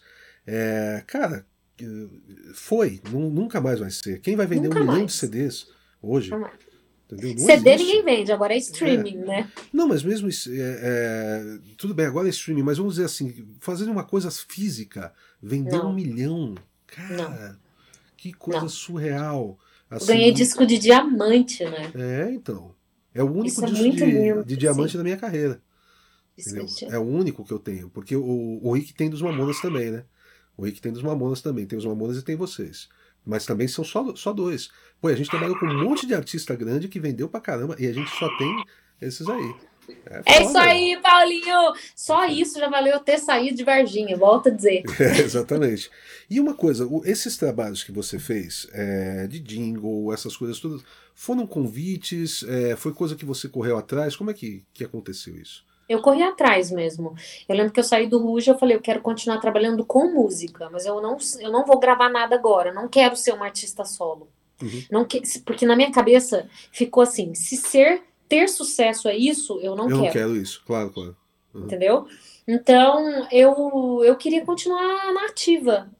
Não queria mudar de profissão. Então eu bati nas agências, eu já era conhecida, então foi mais fácil para entrar, né? Tipo, não era uma cantora desconhecida. Ah, você era do Ruge? Nossa, tua voz é legal, vamos gravar assim. Então, eu fui indo, sabe, assim.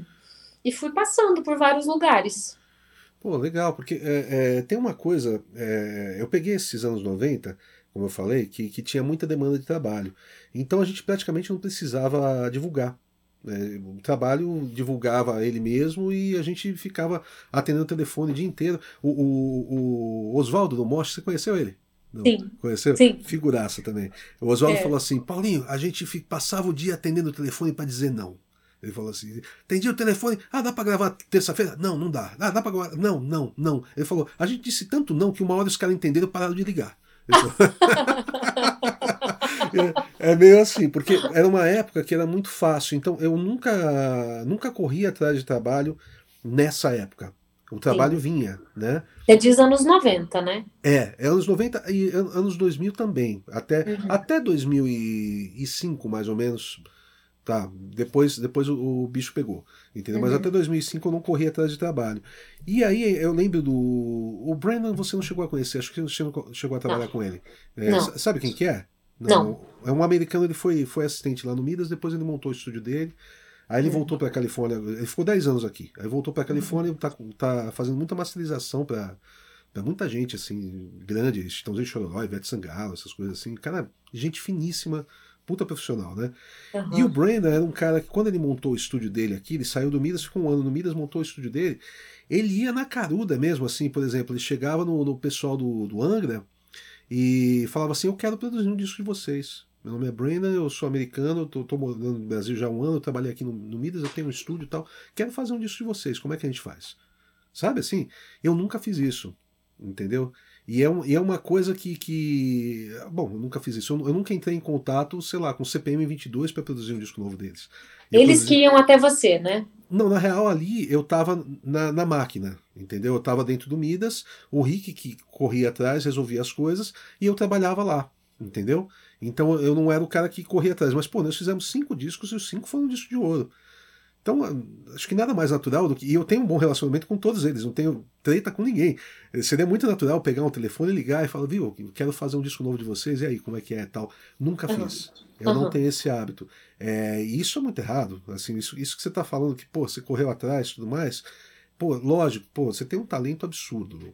Você tem muita Obrigada. facilidade para. Você tem uma voz muito bonita e muita facilidade para cantar, para timbrar bem com outras pessoas. Eu lembro de diversos discos que a gente fez que você precisava fazer uma tercinha para a pessoa, você ouve e parece que é a pessoa cantando. Né? Então você, você tem muita facilidade para isso. Então, assim, trabalhar contigo é muito fácil. Né? Uhum. Obrigada. É, além, além do clima, né? Você sempre foi maravilhosa, assim, sempre foi Obrigada. Muito né? Mas assim, digo, digo, da questão do trabalho, né? Assim, do, do trabalho é muito fácil, porque se chega para fazer um coro, ah, tem que abrir tal voz, abre, ah, tem que fazer, faz, tal, e rápido, né? Com, com, com, precisão. Então, quer dizer, se você fez um jingle e a pessoa trabalha com você, é muito provável que ela vai chamar para o próximo e assim, Sim. né? Sim. Essas coisas acabam Mas as coisas nunca foram muito fáceis para mim na vida. Sim. Eu acho que, sei lá, não sei a explicação mas elas nunca aconteceram de forma fácil para mim. Eu lembro que em Minas eu corria muito atrás, tomei muito cano em Minas, é, tomei cano em São Paulo também. Corro atrás de. Corri atrás muito dessas, desses trabalhos, e eu que tinha que ir, ninguém nunca me ligava. Às vezes recebia não, às vezes eu procurava em outros lugares, as pessoas ouviam, não, não chamavam. Então, mesmo depois de tudo que eu vivi, sabe? Sim. E, e continua sendo assim esse álbum mesmo, Elo, sabe? Eu cheguei a fazer com outros, outro, é, com um produtor, coprodutor com Luca, e, e, tipo, deu errado. Tipo, é sempre muito complicado para mim seguir com a música e conseguir alguma coisa. Entendi, mas eu sempre consigo, entendeu? É, mas não, não flui, nunca fluiu, assim. Eu acho que tem alguma coisa aí de, de aprendizado, de alguma coisa assim, que eu não sei explicar. Mas assim, ainda assim com as dificuldades, eu consegui realizar parte do, dos meus sonhos nessa vida como cantora, assim. E, mas, e é, mas é sempre uma luta, Paulinho. É sempre Sim. um dia atrás do outro. Eu sempre passa pela cabeça, tipo, ai meu Deus do céu, 26 anos de carreira, eu ainda tenho essa dificuldade. E depois eu percebo que, tipo assim, acho que para todo mundo deve ser complicado de num nível ou de outro. Nunca nada cai assim do céu de uma forma tão. Acho que para alguém deve cair, tipo Justin Bieber, mas para a maioria não. É, eu, eu, lembro que o Paul McCartney fez uma turnê uns anos atrás chamava Up and Coming Tour, né? Que Up and Coming é tipo o artista que está chegando agora, entendeu? E ele falou assim: a gente tá sempre up and coming, né? Porque, porque a pessoa pensa assim, pô, o cara foi dos Beatles, tá tudo resolvido, né? Falou, não, não, a gente tá sempre é matando um leão por dia, né? Sempre tem alguma coisa para resolver, alguma coisa. Não, não é fácil. Né? Não é um mar de rosas. É, não é, não é. Não é. Então isso, isso é, um, é uma coisa legal. É, a minha ideia sempre com esse, com esse papo aqui, explicar até de onde veio a, a, ideia. Eu fui, fui conhecer a fábrica da, da Neumann, que faz os microfones, tudo, lá, lá na Alemanha. O Beto Neves, que é um, que é um grande engenheiro de som, ele me convidou para ir e fomos lá. A gente passou cinco dias. E foi que lindo, que delícia. Meu, sensacional. E, e assim, a, a, é incrível. É incrível. Tem uns vídeos explicando assim a estrutura dos caras, o pensamento, a forma de investir, de, uhum. de, de, não, não, não, é, não se contentar com, com, com o máximo, tem que ser mais do que isso, você entendeu? Tipo, uhum. é um negócio surreal, assim. Mas enfim, uhum. a gente ficou lá e tava o Carlinhos Freitas também, que é engenheiro de masterização, fera pra caramba, gente finíssima. E uma galera de áudio legal que a gente nunca tinha conseguido sentar para bater um papo. Porque aqui em São Uau, Paulo. Imagina esse papo. É, aqui em São Paulo é, é correria o tempo todo, né? Então, tem que ir lá gente... para Alemanha, né? É, São Paulo é tão complicado que você tem que ir para Alemanha para poder encontrar. É, a gente, a gente ficava na, na fábrica das nove até umas cinco, alguma coisa assim. A gente ia ou pro bar do hotel, ou, ou ia para algum lugar, algum restaurante lá próximo, e a gente ficava horas batendo papo, né? Que máximo. E, e sobre tudo, né? Sobre, sobre áudio mesmo, e sobre carreira, sobre música, sobre dificuldade, sobre como vender o trabalho e etc. Tal. Eu falei, cara, se, se filmasse isso aqui e colocasse, isso ia ajudar muita gente. Muita ah, gente nasceu ter... daí então. Nasceu a daí a ideia. É, o primeiro Ótimo. eu fiz, inclusive, com o Beto, por causa disso. É, então, eu falei assim, porque é, tem muita coisa que a gente acaba não falando porque ninguém pergunta. Entendeu? É, as pessoas é, falam, é, por exemplo, o cara vai, vai, me entrevistar, ele quer saber sobre mixagem. entendeu? Raramente ele me pergunta quanto é que eu cobro para uma mixagem, ou como que eu faço para convencer um, um, um, cara a fazer a mixagem comigo, entendeu? Porque a gente, a gente vende um, uma ideia, né? O cara não tem o produto. Entende? O cara, o cara que vende, sei lá, liquidificador, ele tem um produto, ele chega e vende o produto. Eu vendo uma ideia, eu falo assim, olha, a música vai ficar legal, isso aqui, o cara me paga para depois ver o produto, né? Sim. Então é, é, difícil isso, né? É, é uma coisa complicada. E, e, ninguém pergunta a respeito dessas coisas. E eu falei, pô, se eu pudesse fazer um, um, papo assim com, com várias pessoas de segmentos diferentes, entendeu? Eu acho que sempre tem alguma coisa para o cara pescar ali e falar, porra, tá bem, tá, é verdade, isso eu nunca tentei, é. né? É, Entendeu? ótima ideia, é. ótimo. O, o, intuito é sempre ajudar, né? No fim, é sempre sim, ajudar a passar sim. experiência e tal. Esse, esse, o canal do YouTube eu faço para vender meus cursos, mas assim, eu tenho tanto material gratuito, mas é tanta coisa legal, assim, eu, fi, eu fiz organizadinho para o cara que quiser aprender, chegar e, ah, eu pego 30 dicas de gravação, vai pegar no comecinho, vai ensinar direitinho para o cara já sair gravando um pouquinho melhor, entendeu? É uhum. É tudo, tudo feito legalzinho, assim, não, não, é, não é, não é só para vender o curso entendeu? Não, não tenho, eu não tenho essa visão. Aí volta para a coisa do, do hip, né, que eu falei. Eu acho que compartilhar é, é importante. É, né? é que, total, total. É. Só vai enriquecer para você e para outra pessoa. Exatamente. Né? E você estava falando do Elo, o Elo foi totalmente independente. Totalmente. Eu tô, ao mesmo tempo que eu sei, eu tenho a consciência de como funciona o mercado, que precisa de investimento para você chegar no grande público, eu nunca tinha tido essa independência que eu tô conseguindo agora. Uhum. Eu sempre estive ou com uma grande gravadora, ou com outras bandas, ou não em lugar nenhum. E agora eu consegui criar desde as músicas, tipo, o início de uma ideiazinha muito pequenininha que vira Sim. uma canção e tipo a produção que eu fiz toda com o Luca, eu, ele assina a produção, mas tipo a gente fez junto aqui, de, trocamos ideias sobre como seria o caminho ele executa, óbvio, ele é o produtor, mas ele me ouviu, sabe? Pela primeira vez eu tive um produtor que me deixou ser quem eu sou, 100%, sem ego, sabe? Sem tipo, não, tem que ser assim. Não, você não vai escolher essa voz. Não, quem sabe sou eu. Não, foi a primeira vez que, tipo, e um menino novo, né? Que, tipo é, assim, totalmente legal, né? aberto, assim. Ele é incrível.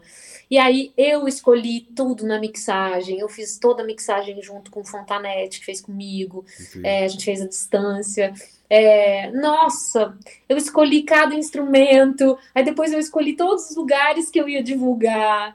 Nossa, tipo assim, eu fico em êxtase, Paulinho, porque é, eu é tô é um vivendo tempo, uma é um fase. Pesado por um lado, mas é muito prazeroso, né? É outra. Paulinho, é, é, é, a realização de um sonho, finalmente, Sim. sabe? Eu tô gravando músicas novas agora e dessa vez todo orgânico, né? Bateria, uhum. guitarra, violão, baixo, tudo tocado. Sim. E aí eu vou em todas as gravações, ver a bateria, falar o que, que eu acho, não toca assim agora. Tipo, violão, você gostou? Cara, você gostou desse violão? É. Em 26 anos ninguém nunca me perguntou isso. Pô, o primeiro, primeiro do Ruge, como eu falei, vocês chegaram, tava tudo pronto. Tudo. E tudo bem, porque na época eu nem saberia perguntar ou escolher.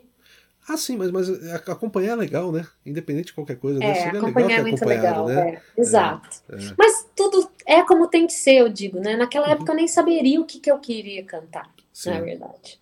Né? É. Não, e, e uh, eu, eu acho, eu, eu costumo falar para as pessoas que o, o lugar onde eu aprendi mais foi o Monster, foi a minha banda de metal, porque ali eu aprendi a fazer um mailing, ali eu aprendi a fazer é, é, divulgação, ali aprendi a, a, tratar a imagem, aprendi a editar vídeo, entendeu? Porque é. eu, fazia, eu fazia, não tudo sozinho, o pessoal da banda colaborava, claro, mas a gente fazia tudo sozinho, né? É. Colaborava, não, eles faziam junto comigo, mas a gente fazia tudo sozinho. Então ali, é, tudo que eu faço hoje, a base veio dali.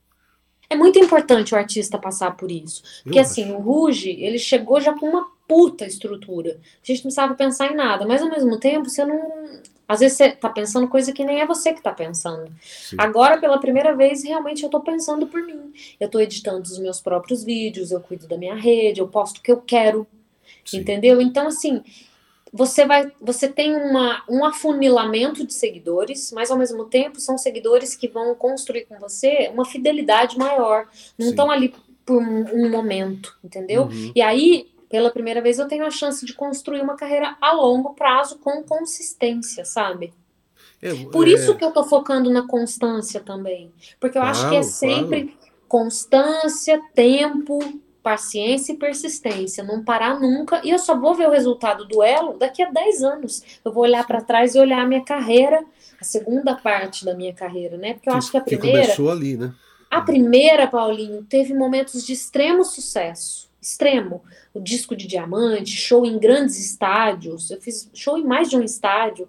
Eu viajei o mundo, mas é, teve também uma inconstância pós-Ruge, né? Uma uhum. inconstância. Eu parei um, uns 10 anos, né? Então eu acho que recomeçar agora para olhar daqui a 10 anos e falar, nossa, agora eu construí uma carreira com peso, sabe? É, isso, isso é uma coisa muito complicada. Falam para. Como é que é aquela frase? É, cuidado com o que você deseja, porque pode se tornar realidade, né? Quando se torna realidade, às vezes você fica é. meio decepcionado com o que você vê, né? É, isso, isso eu percebo muito, assim, eu, eu vejo gente que está começando, né? O, o, cara chega e fala assim, ah, eu queria ter um empresário grande, eu queria ter isso, eu queria ter aquilo. Dá vontade de pegar essa pessoa e colocar como uma pessoa que tem um empresário grande, que tem isso, é. isso, aquilo, e falar, senta aqui, bate um papo de uma hora com ele, vamos ver se é, é isso que você quer mesmo, é. entendeu? Porque... Isso é muito real, Paulinho. É. Porque assim, o que você deseja realmente acontece.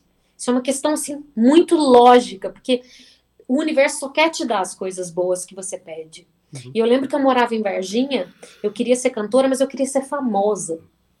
Então eu sabia que eu queria ser famosa, mas eu queria ser cantora, mas eu focava muito na famosa, porque eu queria que o mundo me conhecesse, o Brasil soubesse quem eu era. E eu fiquei famosa, mas eu fiquei famosa, ponto, é, entendeu? Infeliz, né? É. é. E a música é... e a arte. É. Então eu foquei tanto na fama, no sentido inocente de que eu queria fama para as pessoas me conhecerem como cantora, que eu, fiquei, que eu tive a fama. Uhum. É, eu acho que a pior parte do sucesso é a fama. A né? pior, sem dúvida. Não tem comparação. É a pior. É, a falta de privacidade, né? Não Essas gosto. coisas todas. É. Você ainda lida bem com isso, porque eu lembro que, que mesmo na época, na época é, do, do Ruge, é, você saía de casa, tudo você fazia. Queria ir num shopping, você ia. Eu lembro que você é, não, não, não se escondeu, né? Não. Tem gente que não consegue, né? Tem gente que, que se enfia num buraco e não sai mais. Entendeu? É Mas terrível. é porque eu gosto de pessoas, né? Eu gosto Sim. de pessoas, eu gosto do, do, do de, da troca com o ser humano. Isso eu herdei do meu pai. Meu pai era advogado, ele foi vereador, Varginha, ele fundou a escola, ele cuidava dos pobres, e ele me levava junto para as casas das pessoas. Uhum. E naquela época eu aprendi assim, um pouco com ele, e eu acho que eu gosto de conversar, né? Eu gosto. Sim. E isso facilitou um pouco, mas mesmo assim foi difícil. É. Não, não, não, é, não é moleza, não. Eu acho que tinha que ter esse tipo de coisa, esse tipo de, de visão do, do, do cara que já conseguiu o que você quer, né? para ver se é isso que você quer mesmo. Então, até, até é engraçado quando eu faço os, os, os, workshops e tudo mais, às vezes o pessoal pergunta, né? Ah, você se sente realizado? Eu falei, eu me sinto, porra, é, eu tenho uma família, eu tenho três filhos, né? E tudo mais, e não sei o quê, blá, blá, blá. Aí os caras ficam meio assim, mas é... tipo, estamos falando de trabalho. Ah, do trabalho? Não, não me sinto realizado, não. Eu gosto. é, eu gosto do que eu fiz, assim, eu tenho, tenho é, carinho por tudo que eu fiz, faria tudo de novo da mesma forma, porque eu tô, se eu tô aqui hoje é por causa disso, né? Tal, mas dizer assim que eu me sinto realizado, resolveu tudo, não, não resolveu tudo, não é assim. A vida não funciona assim, não é porque você tem um estúdio grande e você está trabalhando no estúdio grande que você é um cara realizado, né? E assim é com sucesso, e assim com tudo que você pensar. É, é, é, é porque tem coisas que são só trabalho. O trabalho pode te trazer alegria, felicidade, mas tem coisas que tem não sei, tem mais valor, né? Sim. Eu digo, tipo família, amizade, saúde, paz de espírito. Sim. O trabalho, eu amo trabalhar, eu amo. O trabalho para mim é, é muito importante. Mas eu descobri também que tem coisas que preenchem a alma da gente que são mais simples do que a fama, o sucesso, Sim. o dinheiro, né? Sim. Ah, essa, essa coisa, né? É, quando a pessoa pergunta quem é você, você fala assim, ah, eu sou cantora. Não, não, quem é você? Aí você fala, ah, peraí, né? Quem é você? Eu sou produtor musical. Quem é você de verdade? E, putz, durante muito tempo eu não sabia. Entendeu? Porque eu estava tão envolvido com o trabalho que eu não, não tinha noção de quem eu era. É... Mas numa fase isso é normal. É. 20 a 30, 30 e poucos, a gente tem que viver para o trabalho para construir a nossa base mesmo. Sim. Depois é que eu acho que a gente começa a olhar para o lado mais espiritual da vida, né? Porque é o que realmente importa. Sim. E, e durante essa a, a, pandemia, o que, o que é, o seu sustento acabou vindo do desse, dessas lives de shows, é, dos meets, essas coisas, né? Foi aí que você é, conseguiu manter uma, um fluxo de dinheiro para continuar? Sim, uhum. sim. Eu continuei trabalhando aqui e eu posso dizer que foi muito bom para mim, sabe? Eu ganhei muito legal ano passado, assim. Uhum. Esse ano eu tô mais nos meets, né? Eu não fiz muitas lives esse ano, mas pretendo voltar também. Mas como eu me mantive na ativa bastante o ano passado, foi uhum. muito bom para mim. E me trouxe também essa outra ótica, né? Tipo assim, caramba, eu também posso trabalhar de casa. Porque às é, vezes você fazer um show, você tem que viajar um dia antes, aí você dorme lá, aí você acorda, passa o som, aí você faz um show, e depois você vai, faz outro show, dorme, você fica três dias fora para fazer um trabalho caramba, dá para fazer da minha casa e, e é legal. É legal. Não substitui, óbvio. Não, não, né? são, são reações não diferentes, é, são emoções diferentes. Mas caramba, funcionou e é legal também, é. sabe? Graças a Deus a gente conseguiu se adaptar assim, porque caramba, teria sido muito pesado não poder trabalhar 100%. Não, e você vê, você estava falando que hoje, hoje você comunica com um número menor de pessoas, mas que você está formando uma base de fãs mais sólida e tudo mais. Acredito é... eu, né, Paulinho? Eu acho que sim, eu acho que sim, pelo que eu acompanho, eu acredito que sim.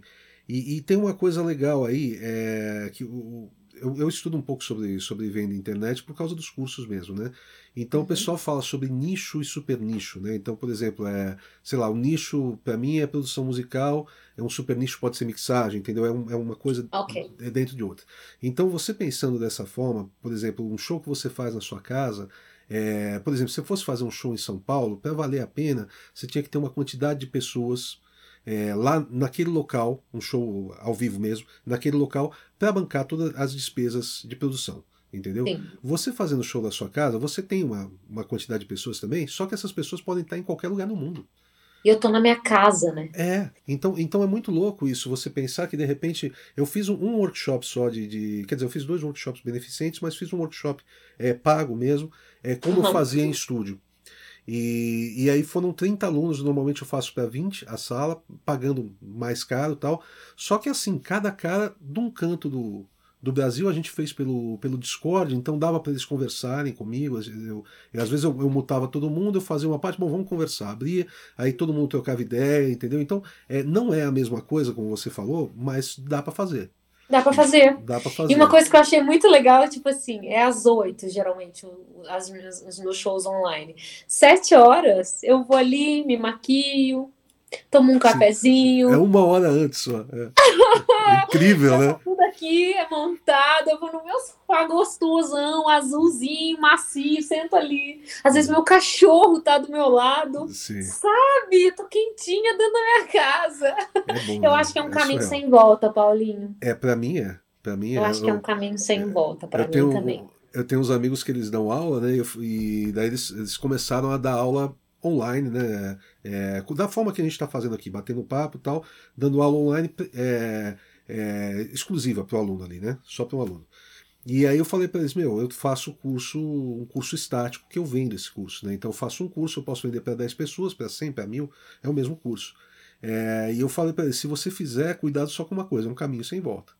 Porque nunca mais você vai querer fazer isso presencialmente, entendeu? Não sei, algumas pessoas talvez queiram, mas eu acho difícil. Eu acho ah, mas é que eu, Paulinho, eu antes de dormir, eu fazia isso desde criança. Eu me visualizava cantando num estádio, e eu nem sabia que era um estádio, mas eu me visualizava cantando com muita gente. E isso se concretizou, porque como eu digo, o que a gente pensa, a gente cria. Sim. E antes de dormir, eu ainda continuo com as minhas historinhas imaginárias. Uhum. Entre elas que eu que eu tenho um boy maravilhoso e que eu tenho um, um cachorro e tal. Mas eu ainda me imagino velhinha num palco, dançando, cantando e felizona. Então eu acho que eu vou sempre sentir falta de um palco, sabe, na vida. Eu vou ser tipo a Madonna, uma velhinha que quer estar lá. Sim. Mas eu vou querer fazer isso quando eu tiver afim. Não obrigatoriamente. Exato, exato. Porque eu quero ter a opção de ficar na minha casa também, sabe? É aquela coisa de falar, pô, vou fazer um show a cada dois meses. Entendeu? Aí você encara Ou estrada. mais, é, aí você encara estrada, tudo mais. Mas essa, essa vida de. de tem, tem até aquelas brincadeiras que eles fazem da, da, das bandas americanas, né? Que o cara chega, Hello, Cleveland, né? E ele tá em, em Nashville, né? Tal. O Rush fazia é. bastante ah, isso no começo. Não tem jeito, você não dorme, você dorme, você dorme, dorme, sobre rodas, você entendeu? Sabe você, sai tá. de uma cidade para outra. Então o que, que os caras fazem? Eles colam um papel atrás das guitarras com o nome da cidade. Pra, pra não... Sério, isso é comum, entendeu? Nos Estados Unidos. Ainda mais lá que, que como o poder aquisitivo do pessoal é legal, tem muito show, muito mais quantidade, mesmo para quem é super nicho, entendeu? Eu faço é, jazz atonal. Tem, tem gente que quer assistir e você vai conseguir trabalhar. O né? alternativo lá é maravilhoso, né? É, entendeu? Então, é, ainda mais nessa, nessa situação, é, então, então o cara fica perdido mesmo. É, e, e, essa coisa de poder fazer em casa é muito boa. É muito boa. É muito gostoso. Nossa. Mas eu tenho vontade de fazer coisas. Eu tenho vontade de, por exemplo, dar aula uhum. na minha casa. E assim, são coisas novas que nasceram em mim, sabe? Tipo, nunca tinha, eu só queria estar no palco ou em estúdio. Agora eu tenho vontade de trabalhar na minha casa e dar aula pode ser uma opção. É. Por exemplo, sabe? É gostoso demais. Trabalhar em casa, eu, eu É muito gostoso. Eu tenho aqui o estúdio que eu tô é na parte de cima da minha casa, entendeu? E, e aí eu fico aqui, sei lá, eu trabalho três horas, eu desço, é, faço um rango, entendeu? A gente come tudo. Mas às vezes não te dá uma deprê? Porque às vezes me bate uma deprê. Não sei se é a pandemia, mas, por exemplo, ó, puxa vida, eu, eu, fiquei em casa, porque eu tenho estudado muito na pandemia também. Então, uhum. eu, eu saio do meu quarto, faço minhas, minhas refeições, venho aqui e começo a estudar, fico na sala, componho na sala, vem compositores aqui na sala. Aí chegou o fim do dia, eu falei, gente, eu tô em casa. Porque a sua casa é maior que a minha, né? Você é. pode subir, você pode descer. Eu Sim. não, Fala, gente, eu vou ali na varanda, mas tô em casa ainda, sabe? Às Não, vezes dá sinto, uma deprê. Sinto falta de sair de casa mesmo, mesmo como eu te falei antes, né? Eu sou mais recluso. Eu não sou um cara que precisa ficar saindo três vezes por semana, não tem esse tipo de coisa. Entendeu? Para mim, se eu, se eu sair uma, uma, uma, duas vezes por mês, tá bom. Mas saber que eu não posso sair é terrível. É isso, Paulinho. É, é terrível. Isso. É isso, é que, isso. que ferra. É, é. Meus, meus filhos estão passando pela mesma coisa também. Os, os dois são reclusos. É, eles são do tipo que acorda, o computador só mexe o mouse, o computador já está ligado, né? Não precisa nem ligar, né? Fica ligado 24 horas, entendeu? E eles estão o dia inteiro. Hoje eu fui chamar o, o Paulinho para jantar e eu falei, Paulinho, o rango tá pronto. Aí ele falou no, no microfone, rango tá pronto. Aí eu vi o, Aí eu vi o Lucas do outro quarto. Ah, beleza, eu vou descer. Sabe, tipo, eles estavam jogando juntos, cada um num quarto, sabe? Assim. Gente, essa é uma família muito é. tecnológica. É, não, é todo E agora o, o Vitor já tá jogando também, já tá curtindo, entendeu? Então e fica Qual cada um no quarto. Vitor tem cinco. Ai, gente, é. que fofura! É, tá cabeludão, tá lindão demais. Que fofura. E... Paulinho, o maior patrimônio da sua vida é a sua família. Ah, com certeza. Isso eu não tenho, isso eu não tenho dúvida desde antes da gente se conhecer. Muito quando, orgulho. Quando viu? nasceu meu filho, virou uma chavinha assim. E até, até um cara fez uma live comigo outro dia e falou assim: é, Paulo é pro Paulo. Eu falei, um pai. Eu falei, sou pai. É isso. O resto é, é consequência, é para poder ser pai. Né? E eu então, acho que a maturidade me trouxe isso, porque eu só pensava em trabalho. Sim. E agora tem outros valores, sabe? Tipo, é muito diferente. Muda, muda mesmo. As, as coisas têm. É, essa coisa. Tem, tem, duas, duas coisas que eu quero falar. Uma você falou assim: é, muita gente está começando e o pessoal fica muito é, pensando no, no, em como vai ser e fica imaginando que vai ser uma maravilha e tal. O artista ser um pouco lunático é bom, entendeu? Porque é, é você, você ter muito pé no chão, por outro lado, às vezes te impede de crescer um pouco mais do que você poderia crescer, entendeu? Então você ser um pouquinho lunático eu acho que é bom, né? Isso é, é, é parte da coisa. É, mas assim, e outra coisa, tem um período que quanto mais você se dedicar, se dedicar ao trabalho, melhor você aprende aquela, aquele ofício, melhor você vai fazer, e aquilo vai gerar os frutos que você vai ter pro resto da vida. Então é importante. Mas também é importante a hora de você falar assim, não, chega, aqui isso eu não faço mais. Né? Isso não, não tem é. porquê. Né? É verdade. É, eu, eu tenho muita vontade de, de, de ter uma banda autoral, entendeu? Mas toda vez que eu penso em ter, eu desanimo.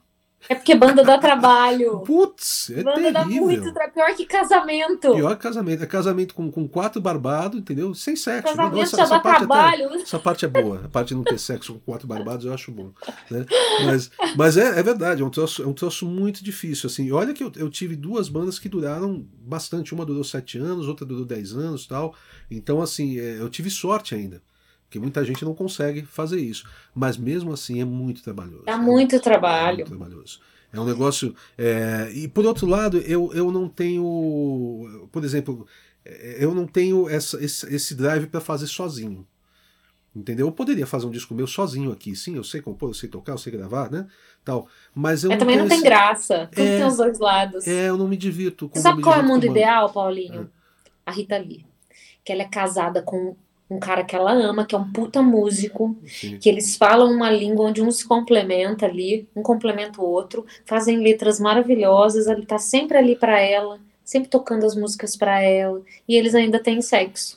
É, é isso aí, é verdade. E ainda tem o filho para tocar junto. Ainda tem um filho para tocar junto é. que. E tem, Imagina mais, viajar em tem família. mais um outro que é DJ.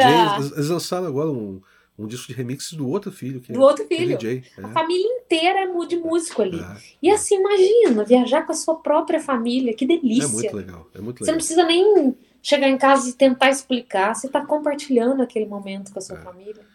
Ah, do, eu acho que isso é muita sorte. A biografia que eu li do, do Paul McCartney, uma autorizada, é, dizia que, que quando ele foi casado com a Linda McCartney, eles não dormiram juntos, acho que duas ou três noites.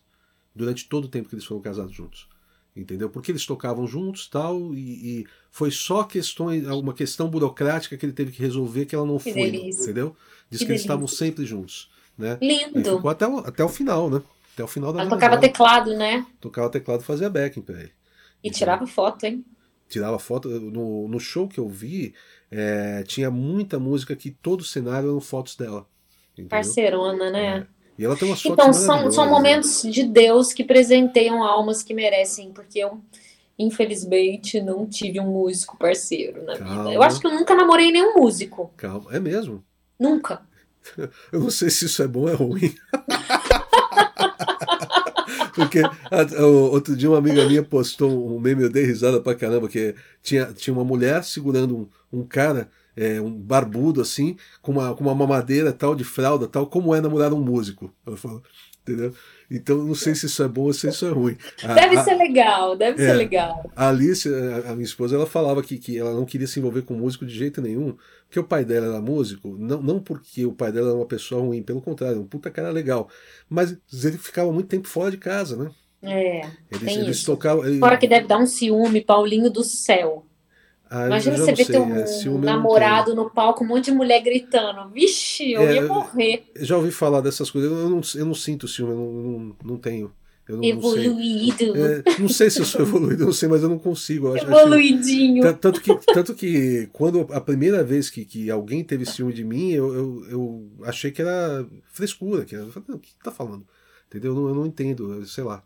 Acho estranho. Qual que é teu signo? Capricórnio. Ah, vocês, vocês são mais assim mesmo. Se bem que meu primeiro namorado era de Capricórnio, ele era bem ciumento. Eu já ouvi não. falar que é ciumento. Eu já ouvi falar que é ciumento. É? é? eu não tenho, eu não tenho esse tipo de coisa. A Alice também não. Sorte da gente, né? Que a gente não é né, desse, desse sentido. A Alice falou que nunca ia se envolver com músico. Aí se, se ferrou. Já faz 10 anos que tá casada comigo. Né? E, por, é, mas assim, é, é, eu não sou um músico atuante, né? Já é diferente, né? É, quando ela te conheceu, você já não estava mais fazendo show, né? Ah, não. Eu parei de fazer show, na real, em, quando nasceu o Paulinho. Sorte 20, a dela, faz né? 26 anos, né? É, faz 26 anos. Assim, não, eu, fa eu faço eventualmente alguma coisa, tocar com os amigos tal, mas. Pô, de, não, de... você foi no Rock and Roll, você tocou recentemente. Faz uns 10 anos isso. Não, o Rock and Roll, é... Pô, o Monster acabou em 2008. Olha isso. Então. Entendeu? O Rock and Roll a gente fez em 2003. Ah, faz muito, muito tempo. tempo. Não parece, são 16, é, 18 parece. anos. É, é verdade. 18 anos é muito tempo. É muito tempo. É, é, surreal. Lu, muito bom conversar contigo. Obrigada, Paulinho. Você quer deixar. É, eu, vou, eu vou colocar na descrição seu Instagram, vou colocar seu canal no YouTube e tudo mais. Você quer deixar alguma, alguma coisa, algum canal de comunicação com a galera? Quero convidar todo mundo para ouvir meu EP Elo São músicas feitas com todo coração, todo carinho. Como vocês assistiram até aqui, vocês viram que é uma vida de luta e amor à música, porque só o músico entende o quanto você precisa amar a música e a arte para seguir em frente. Então, é, ali eu acho que tem um, é um, um resumo de 26 anos de do que eu me tornei como cantora e compositora. Então, vocês estão convidados para ouvir ela. E eu quero dizer obrigada, Paulinho, porque é sempre um aprendizado conversar com você, é sempre enriquecedor para mim e é sempre muito bom. A gente falou que nem sei quanto tempo e parece que não passou, assim, foi muito rápido. A, a gente não consegue falar meia hora, A gente né? não consegue, é muita história, né, Paulinho? É, é muita bom, troca, é muito, é muito bom. Demais. Pô, eu, eu, que agradeço por, por ter topado fazer, espero que o pessoal é, consiga assimilar. É, eu acho, acho que tem algumas coisas que as pessoas estão prontas para assimilar, outras não. É. Então tem gente que vai assistir isso aqui, vai dar um clique e vai dizer, pô, entendi, saquei. E vai, tem gente que não vai. Então tá tudo bem. E tudo bem também, a gente né? Faz, a gente faz o que a gente pode. Vamos em frente. Espero demais. que daqui a mais 20 anos a gente tenha mais papo ainda para compartilhar e dividir. Amém. Amém. Amém. Beijão, Lu. Sucesso. Tudo de bom, sucesso para nós. Para você também. Obrigada, Paulinho. Valeu. Tchau. Boa noite.